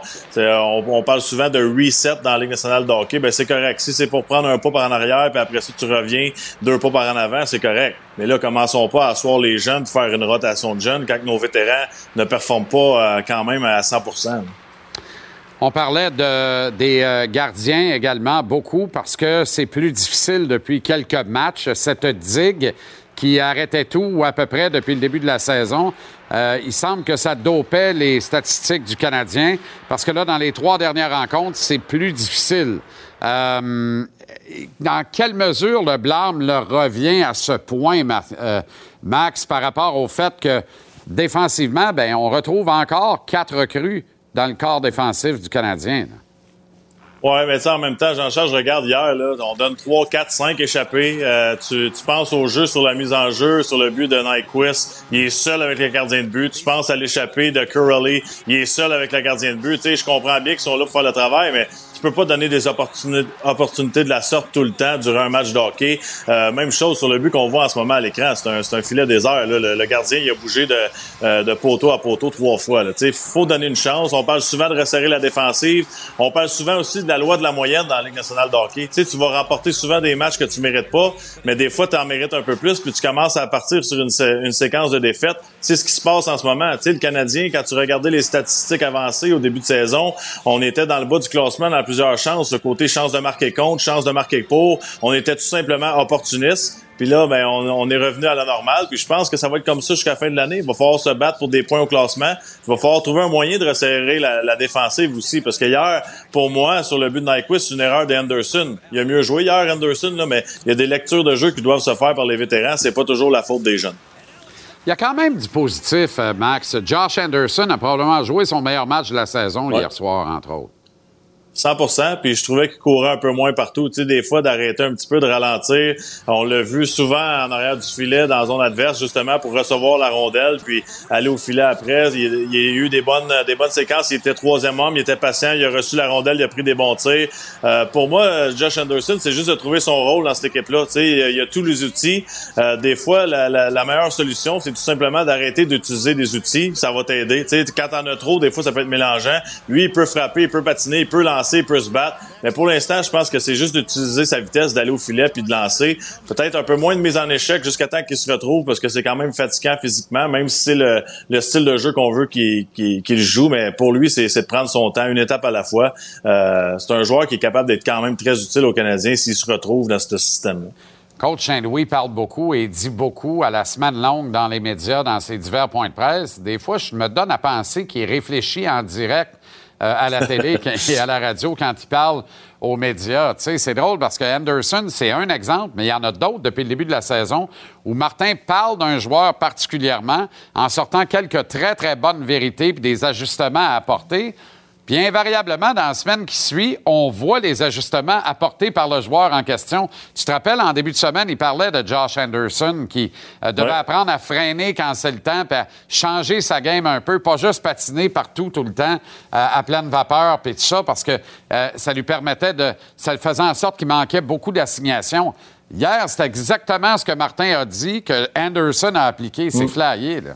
Puis c'est pas la première fois que ça arrive cette année, là je pense qu'il y a trois joueurs qui sont comparables dans, dans ce scénario-là. Tu penses à Caulfield, qui est un peu mieux positionné que l'an passé, qui est meilleur en échec avant. Même chose pour Gallagher. Tu le vois plus dans les mêlées devant le filet. Tu le vois, Gallagher, patiner sur l'aile, troisième homme, prendre des lancers. Tu le vois plus se battre après le sifflet. C'est la même chose pour Anderson. Je pense que c'est c'est de, de, de, bien gérer ton énergie lors d'un match. Tu sais, si tu cours partout, Jean-Charles, à un moment donné, tu plus l'énergie pour bien penser puis bien te positionner. Lui, il veut une structure en zone offensive. Il veut que les gars aient la rondelle. Il veut qu'on se passe la rondelle, qu'on est au filet, qu'on lance ben c'est parfait comme ça. Puis il veut qu'on sauve aussi de l'énergie en, en, zone neutre, en territoire défensif, en étant bien positionné, puis qu'il y ait une communication. Hier, c'est là que ça a été difficile. Mm. Quand tu passes trop de temps dans ton territoire, puis tu cours partout à un moment donné, la seule affaire à quoi tu penses, c'est de changer aussitôt que tu as la rondelle. Puis c'est ce qu'on a vu hier. C'était plus difficile de produire offensivement à cause de ça.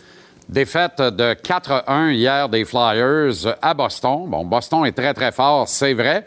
Mais les Flyers, on voit un peu la vraie nature de cette équipe-là. Euh, c'est les prochains adversaires du Canadien demain soir à notre antenne au hockey du samedi soir Pepsi. Dès 18h l'avant-match, 19h l'intégrale de cette rencontre. C'est la retrouvaille de John Tortorella avec son vieux chum et ancien joueur gagnant de la Coupe sous ses auspices, Martin Saint-Louis. C'était à Tampa Bay en 2004. Est-ce que c'est l'effet Torts qui est déjà estompé ou c'est les Flyers qui ont vraiment pas un bon club de hockey, Max? Ben, moi, je pense que c'est la deuxième option, Jean-Charles. Euh, quand il est arrivé là, Tortorella, il parlait d'un problème d'attitude dans le vestiaire. Tu changes pas le caractère d'un joueur. Tu sais, as bien beau avoir un entraîneur, tu sais comme moi que ça dure un certain temps, puis après, tu retrouves la vraie, la, vraie identité de ton équipe. C'est ce qu'on est en train de voir du côté des Flyers. Il y a un manque de talent, il y a un manque de cohésion sur la patinoire, il y a un manque d'intensité. Euh, on sait pas, est-ce que les Flyers, c'est une équipe rapide, c'est une équipe physique, c'est une équipe avec un bon gardien, c'est une équipe euh, euh, qui essaie de représenter John Tortorella, qui bloque des lancers, qui se bat, qui fait ça. Je pense qu'on a un peu de tout, mais on sait jamais qui va se présenter demain. Qui va se présenter contre le Canadien? J'ai aucune idée. On pige dans le chapeau, puis on verra. Yann Laperrière, euh, qui dirige les Phantoms de Lehigh Valley, la filiale des Flyers dans la Ligue américaine, me disait à, BPM Sport ce matin à la radio euh, combien il trouvait que l'équipe compétitionnait néanmoins soir après soir, mais les résultats ne sont pas là. C'est vrai que les Flyers, tu sais, sont relativement durs à jouer contre, même si souvent, à la fin de la soirée, tu les Oui, non, exactement. Puis tu sais, euh, tu regardes l'alignement qu'ils ont en ce moment. Est-ce qu'on est construit pour la nouvelle Ligue nationale de hockey? Je pense, moi, moi personnellement, je pense qu'il y a un certain manque de vitesse. Euh, ils ont des joueurs talentueux, mais c'est pas tout d'avoir des joueurs talentueux. Ça doit fitter ensemble aussi sur les trios. Je pense qu'il y a un manque de chimie, il y a un manque de, de cohésion dans leur jeu. Travailler oui, il travaille à la façon pour impressionner John Tortorella, mais est-ce que ça veut dire qu'il travaille bien sur la patinoire? Moi, j'en doute. C'est pas nécessairement le cas, effectivement. Penses-tu que Martin va aller manger un steak avec Torts? Ça se pourrait très bien. Prendre une coupe de conseil, c'est quand même un entraîneur euh, vétéran qui a eu du succès dans la Ligue nationale de hockey. Pourquoi pas? Ah oui, 1500 matchs, euh, bientôt 1400 derrière un banc de la Ligue nationale. Et tellement de respect. T'as entendu les propos de Martin à l'endroit de, de Tortorella. Moi, euh, tu sais, Tortorella, honnêtement, là, qu'on aime ou qu'on n'aime pas, moi, je m'en passerais pas. Là. Tu sais, sa quote cette Mm. semaine en plein match. Puis malgré tout, il y a plus de 80% des gars qui ont joué pour ce gars-là. Tu sais, qui, euh, qui prendraient une balle pour lui. Et ça, c'est Ouais. peut-être le plus haut fait d'armes. Ce qu'il dégage dans les médias, mais ce qu'il est en réalité. Moi, je te raconte une petite anecdote, là, mais euh, alors qu'il était à Columbus, justement, euh, entraînement matinal au Centre Bell à Montréal en vue d'un match contre le Canadien. Et je l'ai vu en conciliabule avec Anthony Duclair, là. Ça s'est passé dans le corridor, m'a dire de quoi? Euh, ça a été un 10 minutes assez euh, solidex, merci. Mettons ça de même. C'est caché en arrière du rideau? Ben, écoute, je traînais là. Ben, un moment donné, j'ai dit, euh, on dirait que c'est intéressant. Mais tu sais, là, j'en parle, ça fait une couple d'années de ça, là. Mais tu sais, je ne l'ai pas rapporté à l'époque parce que moi, c'est pas ma job de faire ça de toute façon. Puis de, tu sais, j'ai vraiment scéné, mais j'ai scéné la conversation parce que, écoute, c'était une clinique, m'a dit de quoi, la Ouais. Tortorella, là. Puis, puis chaque fois qu'Anthony voulait détourner le regard, Tort s'assurait avec le propos que le regard revenait les yeux dans les yeux et qui a parlé d'en face un moyen temps. Ça a duré 10 minutes, là, puis c'était pas un dialogue, là. C'était un Non, monologue, puis c'était pas m'a rincer pour te rincer. C'était vraiment... euh, écoute, il y avait quelque chose de très pédagogique là-dedans, quelque part, puis c'était solide, là, tu sais. Bref, bref. Euh, Qu'est-ce qui pend au bout du nez du Canadien? Parce que quand tu regardes le calendrier, là, les cinq prochains matchs sont prenables tant qu'à moi. Tu sais, Le, Cana- le Canadien peut compétitionner, il y aura des malchances certainement, mais si on travaille bien, qu'on rate pas trop d'assignations, qu'on capitalise sur nos chances dans le tiers offensif, n'est-ce pas, Cole? Le Canadien peut gagner trois, quatre matchs faciles dans les cinq prochains. Après, ça se complique pas mal. Beaucoup de matchs sur la route, le long voyage du temps des fêtes et des adversaires de plus en plus coriaces. Oui, puis c'est l'erreur qu'il ne faut pas faire encore une fois. Hier, on est allé à Columbus. On pense, je veux pas dire qu'on pensait que ça allait être un match facile, mais il faut toujours que tu affrontes les équipes comme si tu affrontais les Bruins de Boston. Une équipe talentueuse, tu pas le choix de te préparer de la sorte. faut que tu sois prêt dès la première présence à la patinoire. Puis hier, ben, c'est c'est une des...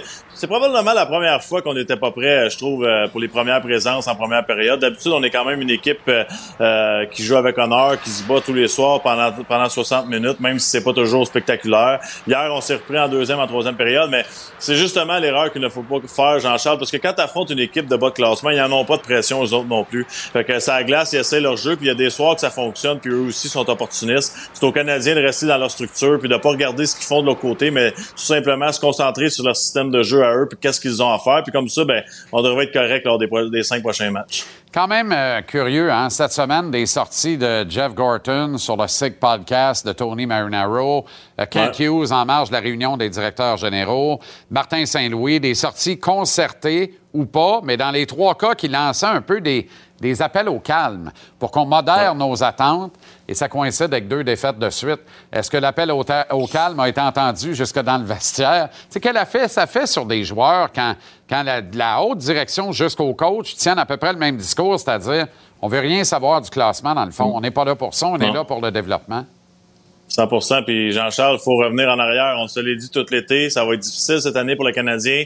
On a eu un bon départ. Puis tu sais, regarde en ce moment, là, si je me trompe pas, on est 20e dans la Ligue nationale. Puis depuis le début de la saison, on dit qu'on fait bien. Fait que imagine si on avait fait moyen. Fait qu'en ce moment, on c'est re- c'est retour à la réalité. On a des jeunes joueurs, on a une jeune organisation. Faut se concentrer sur le plan à long terme. Euh, L'appel au camp, c'est parfait. Je pense que le but justement, c'est de calmer les jeunes. Les vétérans, ils feront ce qu'ils veulent avec ça dans le vestiaire, mais c'est aux jeunes de juste continuer euh, à avoir les juste l'objectif qui est de s'améliorer de 1% par soir, là, de un petit peu à chaque semaine, jusqu'à temps euh, euh, qu'on se retrouve un rôle dans la Ligue nationale de hockey. Je pense entre autres à un gars comme Slavkovski. Ça peut pas toujours être des bons matchs. Il n'y a pas de pression. On n'est pas là pour euh, malheureusement, on n'est pas là pour gagner la Coupe Stanley cette année. On est là pour commencer à construire quelque chose puis changer la culture du Canadien. Puis tu changes pas ça en six mois. Fait que c'est un pas à la fois. Est-ce qu'on n'a pas là un autre bel exemple de la marmite de Montréal et du Québec, c'est-à-dire le Canadien joue au-dessus de sa tête en début de saison et là, tout de suite, on se crée des attentes, immanquablement. 100% Jean-Charles, j'allais à ton show lundi, puis on parlait de, on a-tu une chance de faire les séries? Là, on se parle de, on était en train de paniquer. Fait que, un match à la Euh. fois, c'était c'était ça le plan au mois de septembre. un match à la fois, puis on verra après. OK, Joe Huberdeau rentre en Floride. Défaite hier, une passe sur le seul but des siens, battu 4-1 contre le Lightning. Mais le rendez-vous, c'est demain. C'est à 4 heures en après-midi. C'est à Sunrise, là où il a grandi et explosé dans la Ligue nationale de hockey avant d'être échangé à la surprise de tous, la sienne d'abord et avant tout, l'été dernier aux Flames de Calgary. Le match est présenté à notre antenne demain en après-midi à 4 heures. C'est aussi accessoirement le retour de Mackenzie Wigger à Sunrise en Floride. Toujours intéressant de voir le retour d'un joueur qui a été aussi important pour une franchise et qui rentre à la maison d'une certaine façon. C'est encore un peu chez eux, Sunrise. Ouais, puis j'ai hâte de voir parce que on s'entend qu'il y a une petite crotte sur le cœur. Il veut, il veut montrer qu'il n'y avait pas d'affaire à être échangé, puis c'est lui le meilleur joueur dans la transaction. Euh, en ce moment, ben, le début de saison, c'est pas ça que ça représente, mais je pense que il reste que Jonathan Huberdeau, c'est un joueur très très talentueux. C'est un des me- meilleurs marqueurs de la Ligue nationale normalement. Puis pourquoi pas juste utiliser cette plateforme-là demain pour se sortir justement de sa torpeur puis des mauvais moments qu'il connaît à Calgary, puis montrer à son entraîneur ben, que c'était pas une mauvaise décision d'aller chercher Jonathan Huberdeau à Calgary. Je trouve que c'est juste aussi de, de peut-être euh, son entraîneur de l'autre côté devrait donner euh, une petite chance de temps en temps parce qu'on s'entend qu'il essaie de jouer à la dure avec lui. Je comprends pas pourquoi d'ailleurs.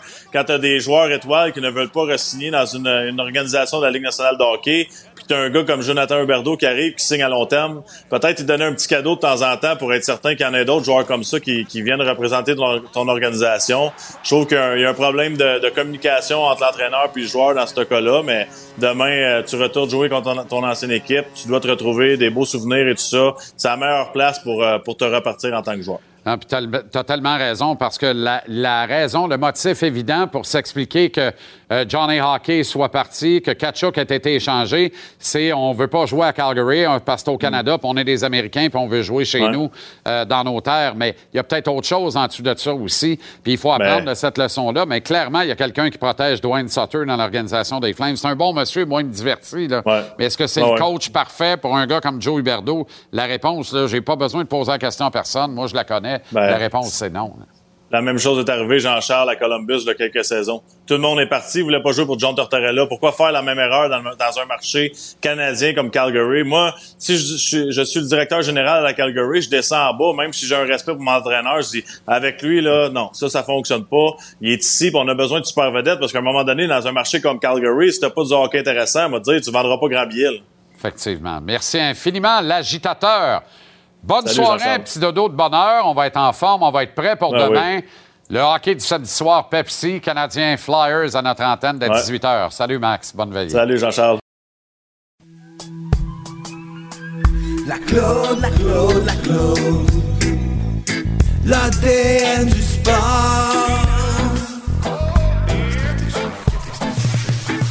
La Claude, la Claude, la Claude.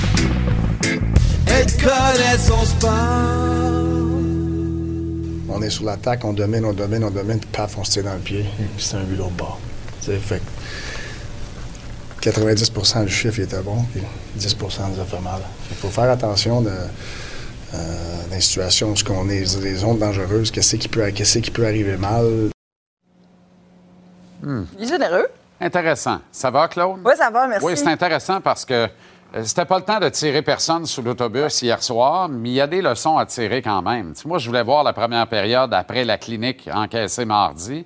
Pas été servi, là. Non. On n'est pas sorti. Non, pas du tout. Ben, aussi, Montembois n'a pas été chanceux. Parce qu'il ne faut pas oublier que le Canadien, en première période, malgré tous les revirements, les échappées offertes et tout ça, euh, a quand même eu plusieurs chances de marquer. Mais tu sais, quand il parle du 90-10 dans une présence sur la patinoire, oui, c'est vrai. Sauf que, ce que ça, moi, ça m'apprend d'hier du Canadien, c'est que ce Canadien-là, euh, il se ramasse à, à- à se présenter, mais en n'étant pas totalement concentré, parce qu'il finit pas son job. Sauf que dans le match d'hier, moi, ce que je te dirais qu'un des jeux les plus parfaits, c'est celui qu'on voit en ce moment. Ça dure trois secondes, ça part de la mise au jeu. Mais, euh, c'était celui d'avant, pardon. Ça part de la mise au jeu, c'est Gallagher. Gallagher, qui, là, on est en fin de période, le but, c'est d'égaliser. Et juste avant la mise au jeu, il parle, on va le voir à l'instant, il parle, il regarde Anderson, puis il fait signe. On se place, je, te fais, je m'en vais la chercher, je te l'envoie, puis c'est exactement ce qui se passe. Ça, c'est de la concentration. Ça, c'est un jeu planifié. Mais tout le reste du match hier, c'est pas ça que j'ai vu avec le Canadien. Mais Anderson, on le revoit encore à l'instant. Anderson a connu un excellent match, mais tu vois, c'est contre son, le- son ancien club, Columbus. Peut-être qu'on va retrouver un même Anderson parce que là, ça va être contre euh, Torts, qui était quand même son Bien ancien sûr. coach. Gallagher aussi un- un- un- une bonne présence. Puis le coach, une autre des, euh, des clips que j'ai retenu de notre rencontre avec lui aujourd'hui à Brossard, c'est pour faire écho un peu à ce qu'on dit tout le temps. Tu sais, quand on dit Ah, les adversaires du Canadien vont s'adapter, ils vont apprendre à les connaître, clair. ils vont les lire. Regarde bien sa réponse, moi, j'aime ça. Ben, c'est sûr qu'ils nous connaissent plus, mais euh, on connaît plus les autres équipes aussi.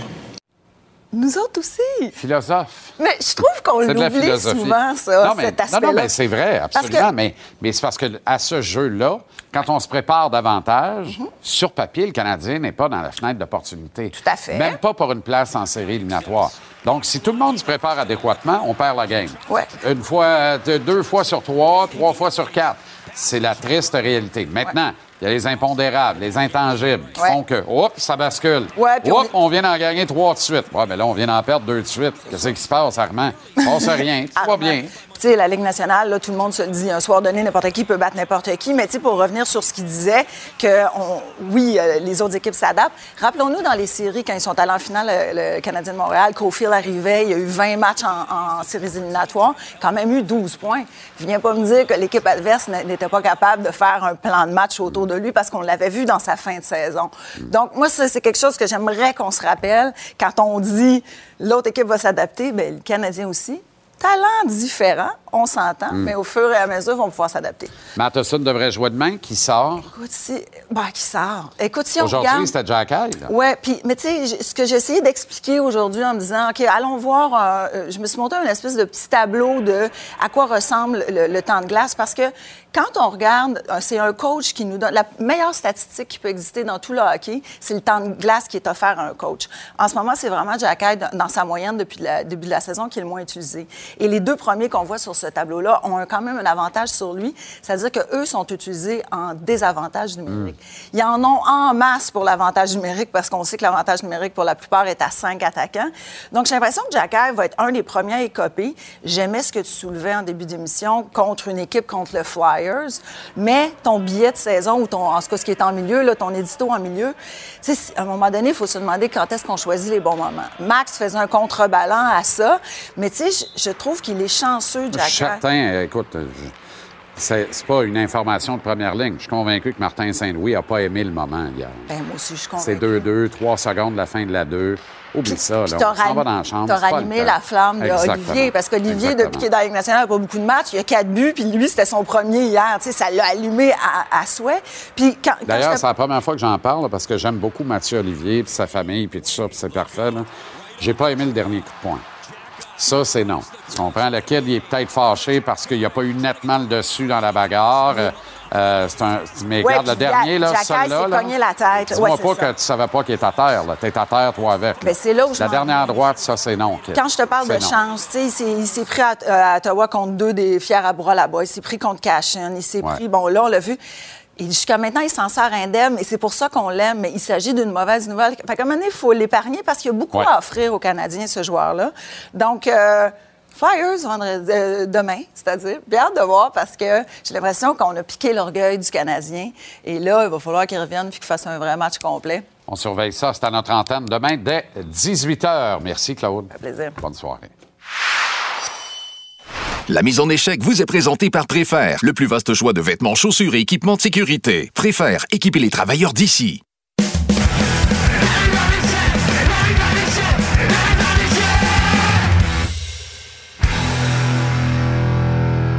Comment ça va, Renaud?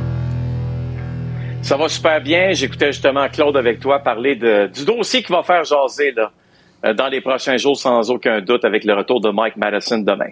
Es-tu surpris de voir que la paire Kovacevic-Harris était intacte aujourd'hui? Ben, écoute, c'est sûr que euh, Kovacevic, pour moi, là, euh, si tu m'avais demandé au début de la semaine quand Matheson revient, qui quitte, ben, c'était le nom qui était dans ma tête une évidence, même Jean-Charles, que c'est lui qui allait sortir. C'était, entre guillemets, le plus facile à sortir. Mais savez-vous que cette paire de défense, Harris avec Kovacevic est une des meilleures de la Ligue nationale? Quand vous regardez le nombre de buts pour, à chaque fois qu'ils sont sur la glace, ils ont un différentiel de plus 5. Ils sont au huitième rang chez les paires de défense dans la Ligue nationale avec 14 buts pour. Et c'est sûr à 100% que les dirigeants de l'équipe le savent et qu'ils se disent, ben écoute, on peut pas demander à Harris et Kovacevic de sortir de là parce que ce serait pas mérité du tout. Alors, on est obligé de les garder en poste. Euh, demain, c'est Arbor Jackay qui euh, va quitter. Est-ce la fin du monde? Absolument pas. Au début de la saison, euh, avant le début du camp d'entraînement, on disait ce gars-là va jouer dans la Ligue américaine. Là, finalement, a joué tous les matchs de la saison chez les Canadiens jusqu'à présent. Ce n'est pas parce qu'il est laissé de côté une seule rencontre que ça va être la fin du monde. Puis en même temps, ben, on laisse la chance à Harris et Kovacevic peut-être de je veux pas dire de se racheter. Hier, ça a été un match un peu plus difficile encore, comme euh, celui de mardi face aux Devils en passant. Mais ça reste que les statistiques parlent. Elles parlent très fort. Euh, ce duo-là, lorsqu'il est sur la glace, eh bien, les Canadiens marquent des buts. C'est le meilleur duo chez les Canadiens de Montréal. Tu vas me dire, ben, j'ai vu Goulet-Savard à, à 12 buts pour, c'est vrai mais on est souvent aussi sur la glace dans le cas de Goulet-Savard lorsque l'adversaire marque un but. Et ça, ça, ramène un équilibre de vétérans recrues en défense. Pas trop demandé, là. C'est bien, bien rare qu'on est au pair à trois vets puis trois kids. Mais là, on avait quatre kids, deux vêtes. La rentrée de Matheson, c'est formidable parce que, justement, tu viens de l'évoquer, là, ça va permettre d'enlever un peu de chaleur sur la paire Goulet-Savard, qui en a donné beaucoup au CH depuis le début de la saison, mais à qui on en demande peut-être un peu trop, soyons très honnêtes, Renaud. C'est la septième paire la plus utilisée dans la Ligue nationale. 290 minutes au total. C'est énorme. Tu sais, David Savard, dans une bonne équipe, tu peux dire, on pourrait avoir un débat. Il y en a qui vont dire c'est un 5-6. 3-4, 3-4, je pense que David est capable euh, de, jouer sur ces, paires de défense-là.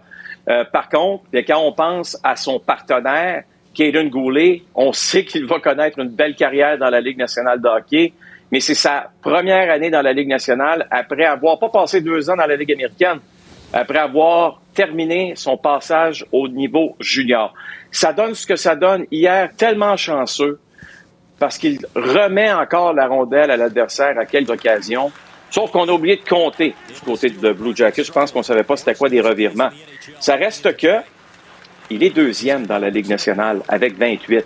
Ben, il y en a plus que 28 parce qu'on les calcule pas. Celui qui en a le plus, c'est David Pasternak à 29. Écoute, c'est clair, net et précis que Caden Goulet ne peut pas jouer du 22, 23, 24 minutes par soir présentement. Est-ce qu'il serait beaucoup plus efficace à du 17-18? Il n'y a aucun doute là-dessus. D'ailleurs, si on veut lui donner de l'avantage numérique, hein, il n'y a aucun problème. Là. Il est capable de le faire, ça aussi.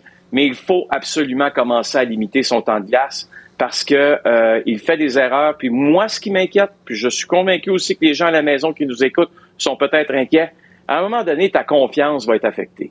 Si tu remets constamment la rondelle à l'adversaire, si tu es toujours, ben pas toujours dans le négatif, mais que tu passes beaucoup de temps mm. sur la glace, la langue à terre, euh, c'est un gars qui est dur sur son corps, très, très, très, très dur sur son corps. Rappelle-toi le deuxième match à, à, à Détroit, a quitté et revenu. C'est un guerrier, c'est un vrai, là. C'est un vrai de vrai, celui-là. Qu'on fasse attention. Néanmoins, Nick Suzuki, lui, fait le travail et sans reproche au milieu de tout ça. Quelle saison il connaît? Il dérougit pas. Il dérougit pas. C'est sûr qu'hier, tu sais, sur la mise en jeu, bon, il y a une mise en jeu en zone euh, défensive, ça coûte un but, puis là, après ça, il va marquer euh, immédiatement par la suite. C'est un but extraordinaire en passant. les gens vont dire, ben, non, il était chanceux. Pourquoi il était chanceux par non, Ça, c'était carrément prévu. Ben voilà, Jean-Charles. Savais-tu qu'à 5 contre 5 dans la Ligue nationale de hockey, il est le deuxième pointeur dans la Ligue avec 15 points? Il y a un dénommé Eric Carlson, un défenseur qui en a un point de plus que lui à 16. Mais de toutes les équipes de la Ligue nationale, mettez Connor McDavid, Sidney Crosby, nommez-les toutes. Hmm. Nick Suzuki, le premier attaquant, avec 15 points à 5 contre 5 depuis le début de la saison. Fantastique. Excellente soirée, Renaud. On t'écoute en balado-diffusion également. Des propos très intéressants qu'on ne veut pas manquer. Et bon match demain.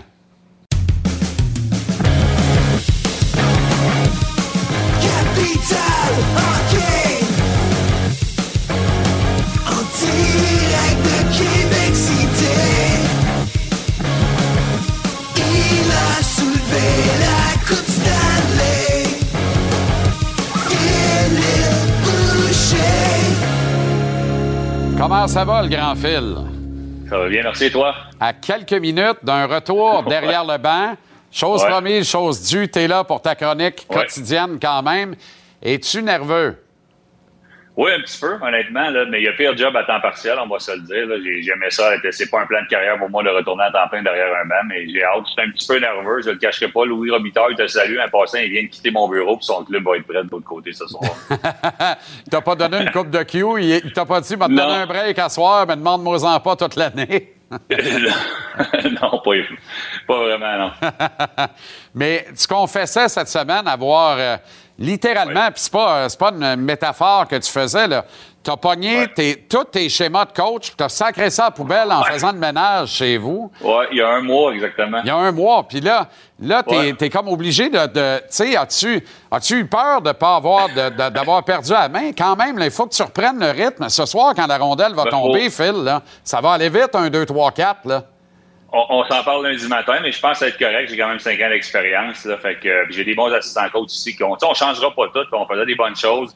Euh, oui, ça va peut-être aller vite un petit peu derrière le banc, mais je pense que je vais m'ajuster rapidement. Puis pour ce qui est de mes cahiers, ben Daniel Renault, j'ai été très bon pour lui dans sa carrière de coach. Fait que il m'a envoyé mes cartables de Québec que lui avait. Fait que j'ai reçu ça hier, par Puro Later. Fait que je vais être bon pour m'ajuster pour les pratiques de la semaine prochaine. Pour vrai, Dan a fait ça, c'est formidable. Ouais. formidable. C'est une confrérie, les entraîneurs. C'est Ouais. beau de voir ça. Grosse commande, les Pix de Louis Robitaille, quand même. Gros club de hockey. Oui, exactement. Non, il joue du très bon hockey. Beaucoup de blessures de son côté. Deux formations qui se ressemblent un petit peu. Là, on a beaucoup des bons jeunes de 18 ans dans l'alignement. Même chose de son côté, mais plusieurs manquent à l'appel. Fait que je suis certain qu'ils ne nous donneront pas de chance ce soir. puis J'ai hâte de voir la réponse de nos joueurs. C'est Sherbrooke demain, c'est ça? Ça- Autrement dit, Ouais. ça arrête pas de mal aller. Ouais, ouais. J'ai pas donné, le DG pas donné de chance au nouveau coach, mais bon, qu'est-ce que tu veux, ça va être ça. Ça va être Gatineau ce soir et Sherbrooke demain, qui euh, on les a battus il y a pas longtemps. Je pense qu'ils vont nous entendre de pied ferme. Mais honnêtement, je vais peut-être te répéter des saveurs, des choses que les gens entendent là, de, de la part de Martin Saint-Louis, mais c'est de comment qu'on va faire. C'est le comment qui va être important présentement, c'est créer notre identité, bien faire les bonnes choses pour les bonnes raisons, puis on verra ça sera quoi le résultat à la fin du match. Le Canadien a accordé beaucoup de buts euh, hier, euh, Phil. Euh, Ouais. Dure soirée pour la défense, mais aussi pour Samuel Ouais. Montembeau. On l'encense quand ça va bien et ça allait très bien depuis le début de la saison. Plus difficile hier pour le Kid. Ben, c'était des, des- chances de qualité. On a eu beaucoup plus de lancers de la part du Canadien parce qu'on allait, on allait chercher des buts la fin de match, là, mais on a donné des chances de qualité. Des buts comme on voit ici, des échappés, des 2 contre 0, des 1 contre 0. Fait qu'il y a eu énormément de chances de qualité. Je suis pas sûr qu'on tu peux faire grand-chose sur un but comme ça.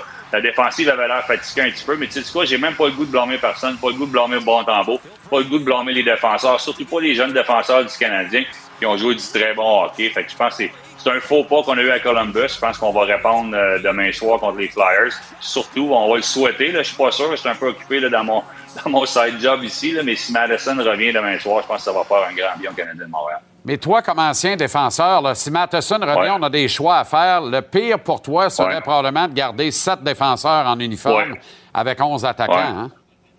Ben, les décisions étaient rendues faciles. Dis pas on veut les décisions faciles à Montréal, mais oups, on a un gars qui revient, on a deux de blessés, la décision se prend ça. La décision, ça serait de passer Petzetta et ne pas avoir assez à asseoir un jeune défenseur. Mais moi, je pense qu'on va créer une, une rotation. Il n'y a rien de mal à ça que Jack Harris saute son tour, qu'Harris saute son tour, Kovacevic.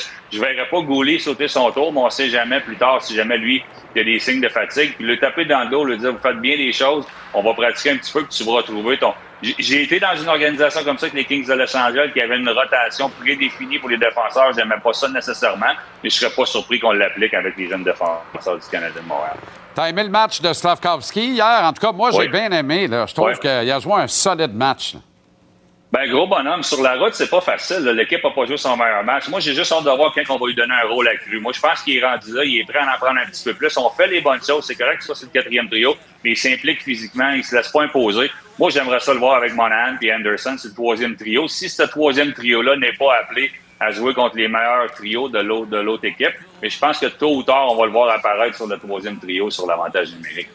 Ben, il est peut-être temps, là, justement, d'engraisser un peu ses minutes euh, de jeu. Je pense que c'est pas trop demandé. Jonathan Huberdeau est de retour dans l'État de la Floride, qu'il a quitté un peu malgré lui cet été dans la transaction avec euh, les Flames de Calgary. Défaite hier, il amasse une passe sur le seul but des siens à Tampa. Mais le gros match, c'est à Sunrise et ça se passe euh, demain.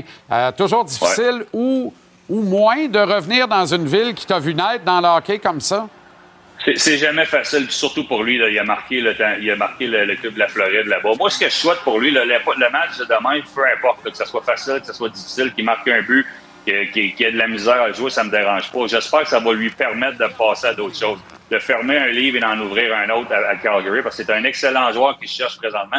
Fait que d'après moi, ça va l'aider à laisser tout derrière, donner la main une dernière fois à ses amis, les gens qui apprécient là-bas, retourner à Calgary, puis aider cette équipe-là. Parce que Jonathan Huardo a énormément de talent, il est capable d'aider une équipe là-bas. Puis je pense qu'il va le faire à partir des prochaines semaines. Bonne chance derrière le banc ce soir contre Louis Robitaille et les Pics à Drummondville. Phil, merci pour la belle semaine. Merci. On remet ça lundi. À lundi.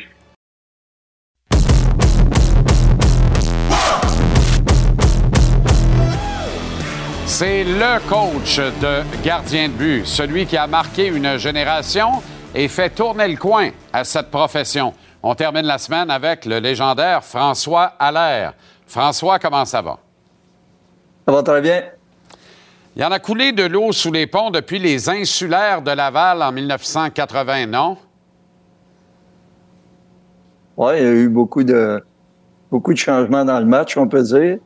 Euh, C'était dans ces années-là euh, très, très, très primaire comme enseignement. Ce qu'on essayait de faire, c'était aujourd'hui, ça serait vu comme euh, pré- préhistorique, mais disons qu'il fallait commencer quelque part. Préhistorique, le style papillon, dans le fond, cette façon de garder les buts avec un peu plus de méthode que de simplement boxer le puck, comme on dit dans le jargon. Là. Oui, c'est sûr qu'il y avait des nouveaux mouvements à essayer. Euh, Il y avait des, des mouvements qui me traitaient dans la tête, qui me disaient que peut-être qu'on serait plus efficace avec euh, mouvement papillon qu'essayer de faire des arrêts avec le patin ou euh, en tout cas essayer autre chose que des, des glissades. euh, tous ces mouvements-là qui étaient spectaculaires, mais qui n'étaient pas vraiment efficaces. Donc, euh, j'ai été assez chanceux de trouver des, des individus, des athlètes qui étaient prêts à essayer des choses. Parce que c'est pas évident aussi euh, essayer des nouvelles choses quand tu es en situation de performance et qu'il faut que tu euh, performes pour garder ton poste. Mais il y en a qui, qui étaient prêts à essayer. Donc, euh, à ce moment-là, c'est sûr que pour un entraîneur, c'était euh, vraiment des, des beaux moments. Est-ce que pour toi, c'était difficile de convaincre tes patrons que tu voulais vraiment instituer des choses, changer des choses, essayer des choses? Tu le disais, c'était très rudimentaire à l'époque. As-tu euh, as-tu eu des batailles à gagner pour dire, moi, j'ai une vision de comment on devrait faire ça, gauler, garder les buts, puis j'aimerais ça qu'on me laisse le temps de, le travailler avec mes, clients, en fait, mes, élèves? Ouais, c'est sûr qu'il y avait des batailles à gagner, mais euh, je peux dire que euh, les patrons ne posaient pas vraiment de questions. Ce qu'ils voulaient voir, c'est est-ce que ça fonctionnait. Euh, si ça fonctionnait, puis les gardiens de but étaient contents, eux, ils se mêlaient pas trop des- de la situation. Tu sais, ils te laissaient aller. Parce que ton poste de gardien, d'entraîneur de gardien de but aussi, c'est un poste qui est à haut risque. Euh, t'as pas des contrats de 10 ans, là. T'as des contrats d'un an, t'as des contrats de deux ans. Euh, donc, la, la performance était, euh, fallait qu'elle soit au rendez-vous, sinon tu ne signais pas. Surtout, moi qui venais pas d'un milieu de hockey, euh, j'étais pas un, un ancien joueur. Euh, mettons que j'aurais été mis sur la touche assez rapidement. Euh, par contre, j'ai été dans une certaine euh, situation où j'ai eu des performances assez rapides euh, avec tous les gardiens de but que j'ai entraînés au début de ma carrière, ce qui m'a permis de m'établir. Et euh, une fois que le, le roulement s'est fait, qu'il y a eu une certaine crédibilité qui s'est formée, puis que je commençais à avoir des athlètes qui performaient à tous les niveaux, euh, à ce moment-là, je pense que j'ai commencé à avoir l'espoir de dire peut-être que je vais avoir une carrière. 40 ans à peine, François, entre demander au curé de la paroisse de venir faire un peu de bénévolat, shooter des pucks sur le goaler pour le réchauffer, et être le patron des coachs de goalers et donc des goalers d'une organisation, ce que tu fais maintenant avec les Panthères de la Floride. Les organisations ne lésinent plus. On déploie tous les moyens nécessaires. On comprend que c'est une profession importante. Oui, disons que pour l'instant, moi, je travaille avec Roberto. Roberto est en charge du département de gardien de but pour les, euh, Panthers. On a deux entraîneurs qui travaillent à, à temps plein avec nos gardiens de but. On a aussi des dépisteurs qui travaillent à faire euh, en sorte qu'on puisse euh, savoir ce qui se passe sur le terrain avec les nouvelles recrues et les agents libres qui sont disponibles. Donc, c'est une organisation qui, euh, euh, que je rêvais depuis longtemps, dans le sens que j'ai commencé à en parler quand j'étais avec les Ducks, c'est-à-dire dans les années 2000-2009. J'ai commencé à discuter de ça, voir s'ils si, seraient intéressés à former un département de gardien de but. malheureusement, à l'époque, c'était pas la vogue. Et euh, dix ans plus tard, on commence à voir là, que plusieurs équipes commencent à s'intéresser à ce genre de département-là parce que si euh, à l'intérieur de, tes, de, ta, de, ton système, il y a un moment donné où ce que tu manques un gardien de but dans une période de, de transition, et là, tu t'aperçois que tu es obligé d'aller au niveau des agents libres, ben, tu payes très, très cher, surtout, pour certains individus peut-être qui rapportent pas autant qu'ils pourraient l'être. Donc, euh, il faut faire en sorte que le département des gardiens de but puisse fournir et euh, euh, avoir des, des, des, athlètes disponibles à chaque moment où il peut y avoir des, des modifications dans le système. Donc, c'est un c'est un boulot qui est intéressant, qui est à long terme. C'est pas comme le coaching où, tu es, où sujet au match à tous les deux jours. là, on est sujet au repêcheur, on est sujet à des arrêts libres, on est sujet à avoir des développements qui se font à long terme. Donc, c'est une autre, mentalité, mais je pense que c'est aussi important fournir des ressources à l'organisation, fournir des ressources à nos entraîneurs de gardiens de but. C'est un autre bébite, les gardiens de but. Tu sais, longtemps, les recruteurs recrutaient tout le monde. Euh, que tu sois un centre, un ailier, un défenseur ou un gardien de but. Maintenant, de plus en plus, il y a des organisations qui veulent avoir l'éclairage d'un spécialiste de gardien de but comme toi avant de réclamer un, kid qui, qui œuvre devant le filet pour être certain qu'on est à la bonne place. L'exemple des Panthers, il est probant. Spencer Knight, ça a été un choix de première ronde par les Panthers. Il n'y en a plus beaucoup de gardiens de but repêchés en première ronde. Alors, c'est important que les, choix soient validés là, à l'interne par des spécialistes en la matière, François. Oui. C'est sûr que c'est rare en première ronde. Il n'y en a pas beaucoup. Ça, on appelle ça des gardiens de but qui sont euh, étiquetés NHL déjà en partant. Euh, donc, ça, il n'y en a pas beaucoup. L'an passé, il n'y en a pas eu. Euh, peut-être cette année, il va en avoir, par contre. Cette année est une meilleure année pour les gardiens de but. Euh, mais pour choisir le, le, gardien en question qui va pouvoir aller dans la Ligue nationale puis jouer à l'âge de 20 ans, c'est sûr que faut que tu sois certain de ton, de ton choix parce que ça peut coûter très cher. Ouais de donner un choix de première ronde pour un gardien de but qui sera pas... Parce que seulement 25% des gardiens repêchés qui vont faire la Ligue nationale. Donc, il y a 75% d'échecs aussi. Exactement. Euh, je ne sais pas si tu es très populaire dans les bureaux de la Ligue nationale. On aime moins les spécialistes comme toi, spécialistes de gardien de but. On veut des buts dans la Ligue nationale maintenant. Donc, on dirait que c'est fini l'époque où tout reposait sur des grosses pads en arrière. Euh, puis encore tout récemment, les Panthers, c'est un exemple avec Bobrovski, Carey Price à Montréal, un gardien de but à 10 millions. J'ai pas l'impression que même en dollars dans cinq ans d'ici, on va se permettre de payer ça encore. Peut-être, mais ça va être de rares exceptions. On dirait que le profil change. Qu'est-ce que ça te fait, toi, de voir la Ligue nationale ne pas trop les protéger et faire en sorte que, tu sais, on a réduit l'équipement à plus d'une reprise. Maintenant, on a parlé d'agrandir les buts, arrêtons de charrier, mais on veut des buts à outrance. On dirait que c'est ça coûte que coûte. Qu'est-ce que tu penses de ça? Oui, mais c'est pas nouveau, là. Ce que tu parles, ça fait moi, ça fait depuis les années 80 que je suis là, mais depuis les années 2000, on, a vu que la Ligue nationale a vraiment mis l'emphase parce que le développement des gardiens de but s'est fait à une telle intensité que là, on a vu que euh, la moyenne offensive baissait beaucoup. Pourquoi? Parce que je pense que les gardiens de but se sont développés beaucoup plus rapidement que les stratégies offensives. Euh, ce qui s'est fait au niveau du filet, c'est développé beaucoup plus rapidement. Les, les, euh, les entraîneurs spécifiques les entraînements avant, avant pratique, euh, les vidéos. Tout ça a fait en sorte que les gardiens de but ont développé une, une, expertise euh, qui a pris de vitesse, on peut dire, l'offensive. Et depuis ce temps-là, on, voit qu'il des mouvements pour essayer de ramener l'offensive, c'est certain. Ils l'ont fait au niveau des règlements, l'accrochage, euh, euh, euh les joueurs qui, qui, ont, qui, ont, plus de liberté dans la zone offensive, l'équipement qui a été changé. Euh, on voit que aussi on a droit d'aller dans dans le demi-cercle du gardien de but beaucoup plus qu'avant. On peut toucher le gardien de but beaucoup plus qu'avant. C'est sûr que tout est mis sur l'offensive, mais encore là, encore là, même à ce moment-là, là, je trouve qu'on a trouvé une belle équilibre.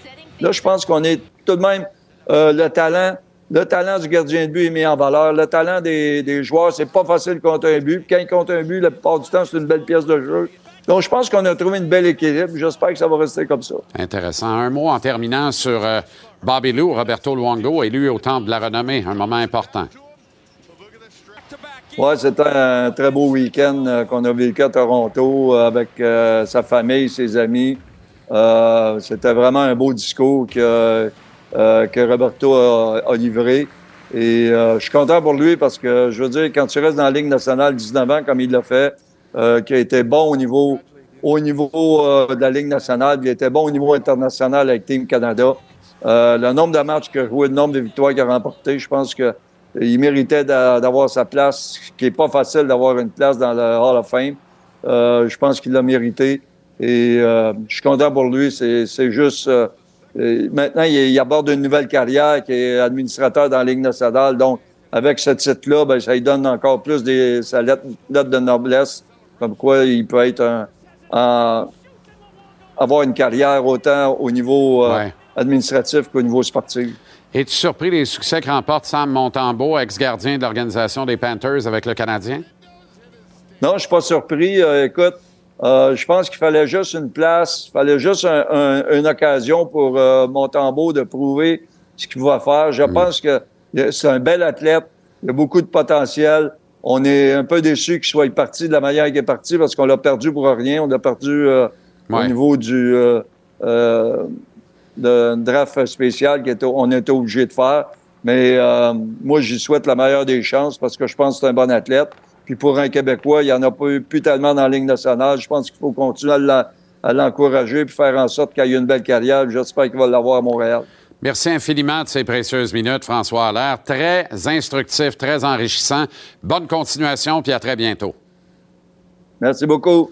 Un autre gros week-end de sport qui vous attend à TVA Sport dans quelques instants. Finale collégiale, division 1 du Bol d'Or. On vous diffuse ça, rien de moins, alors que Limoilou affronte euh, CNDF depuis Tedford Mines. Toute notre équipe est sur place avec Arnaud sur les lignes de côté, suivi du match entre les Kings de Los Angeles et les Canucks de Vancouver. Demain, dès 18 h, les Flyers de Philadelphie sont à Montréal contre le Canadien.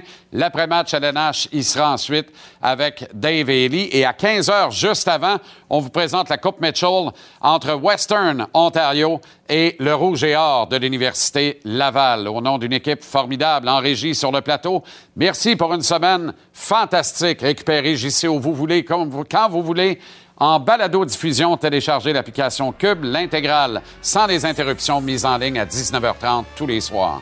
Passez un week-end à votre goût. Soyez prudents si vous n'avez pas encore mis vos semelles d'hiver. On se retrouve en santé, plus pimpé que jamais, lundi, 17h, pour une autre grosse semaine de JC. Salut.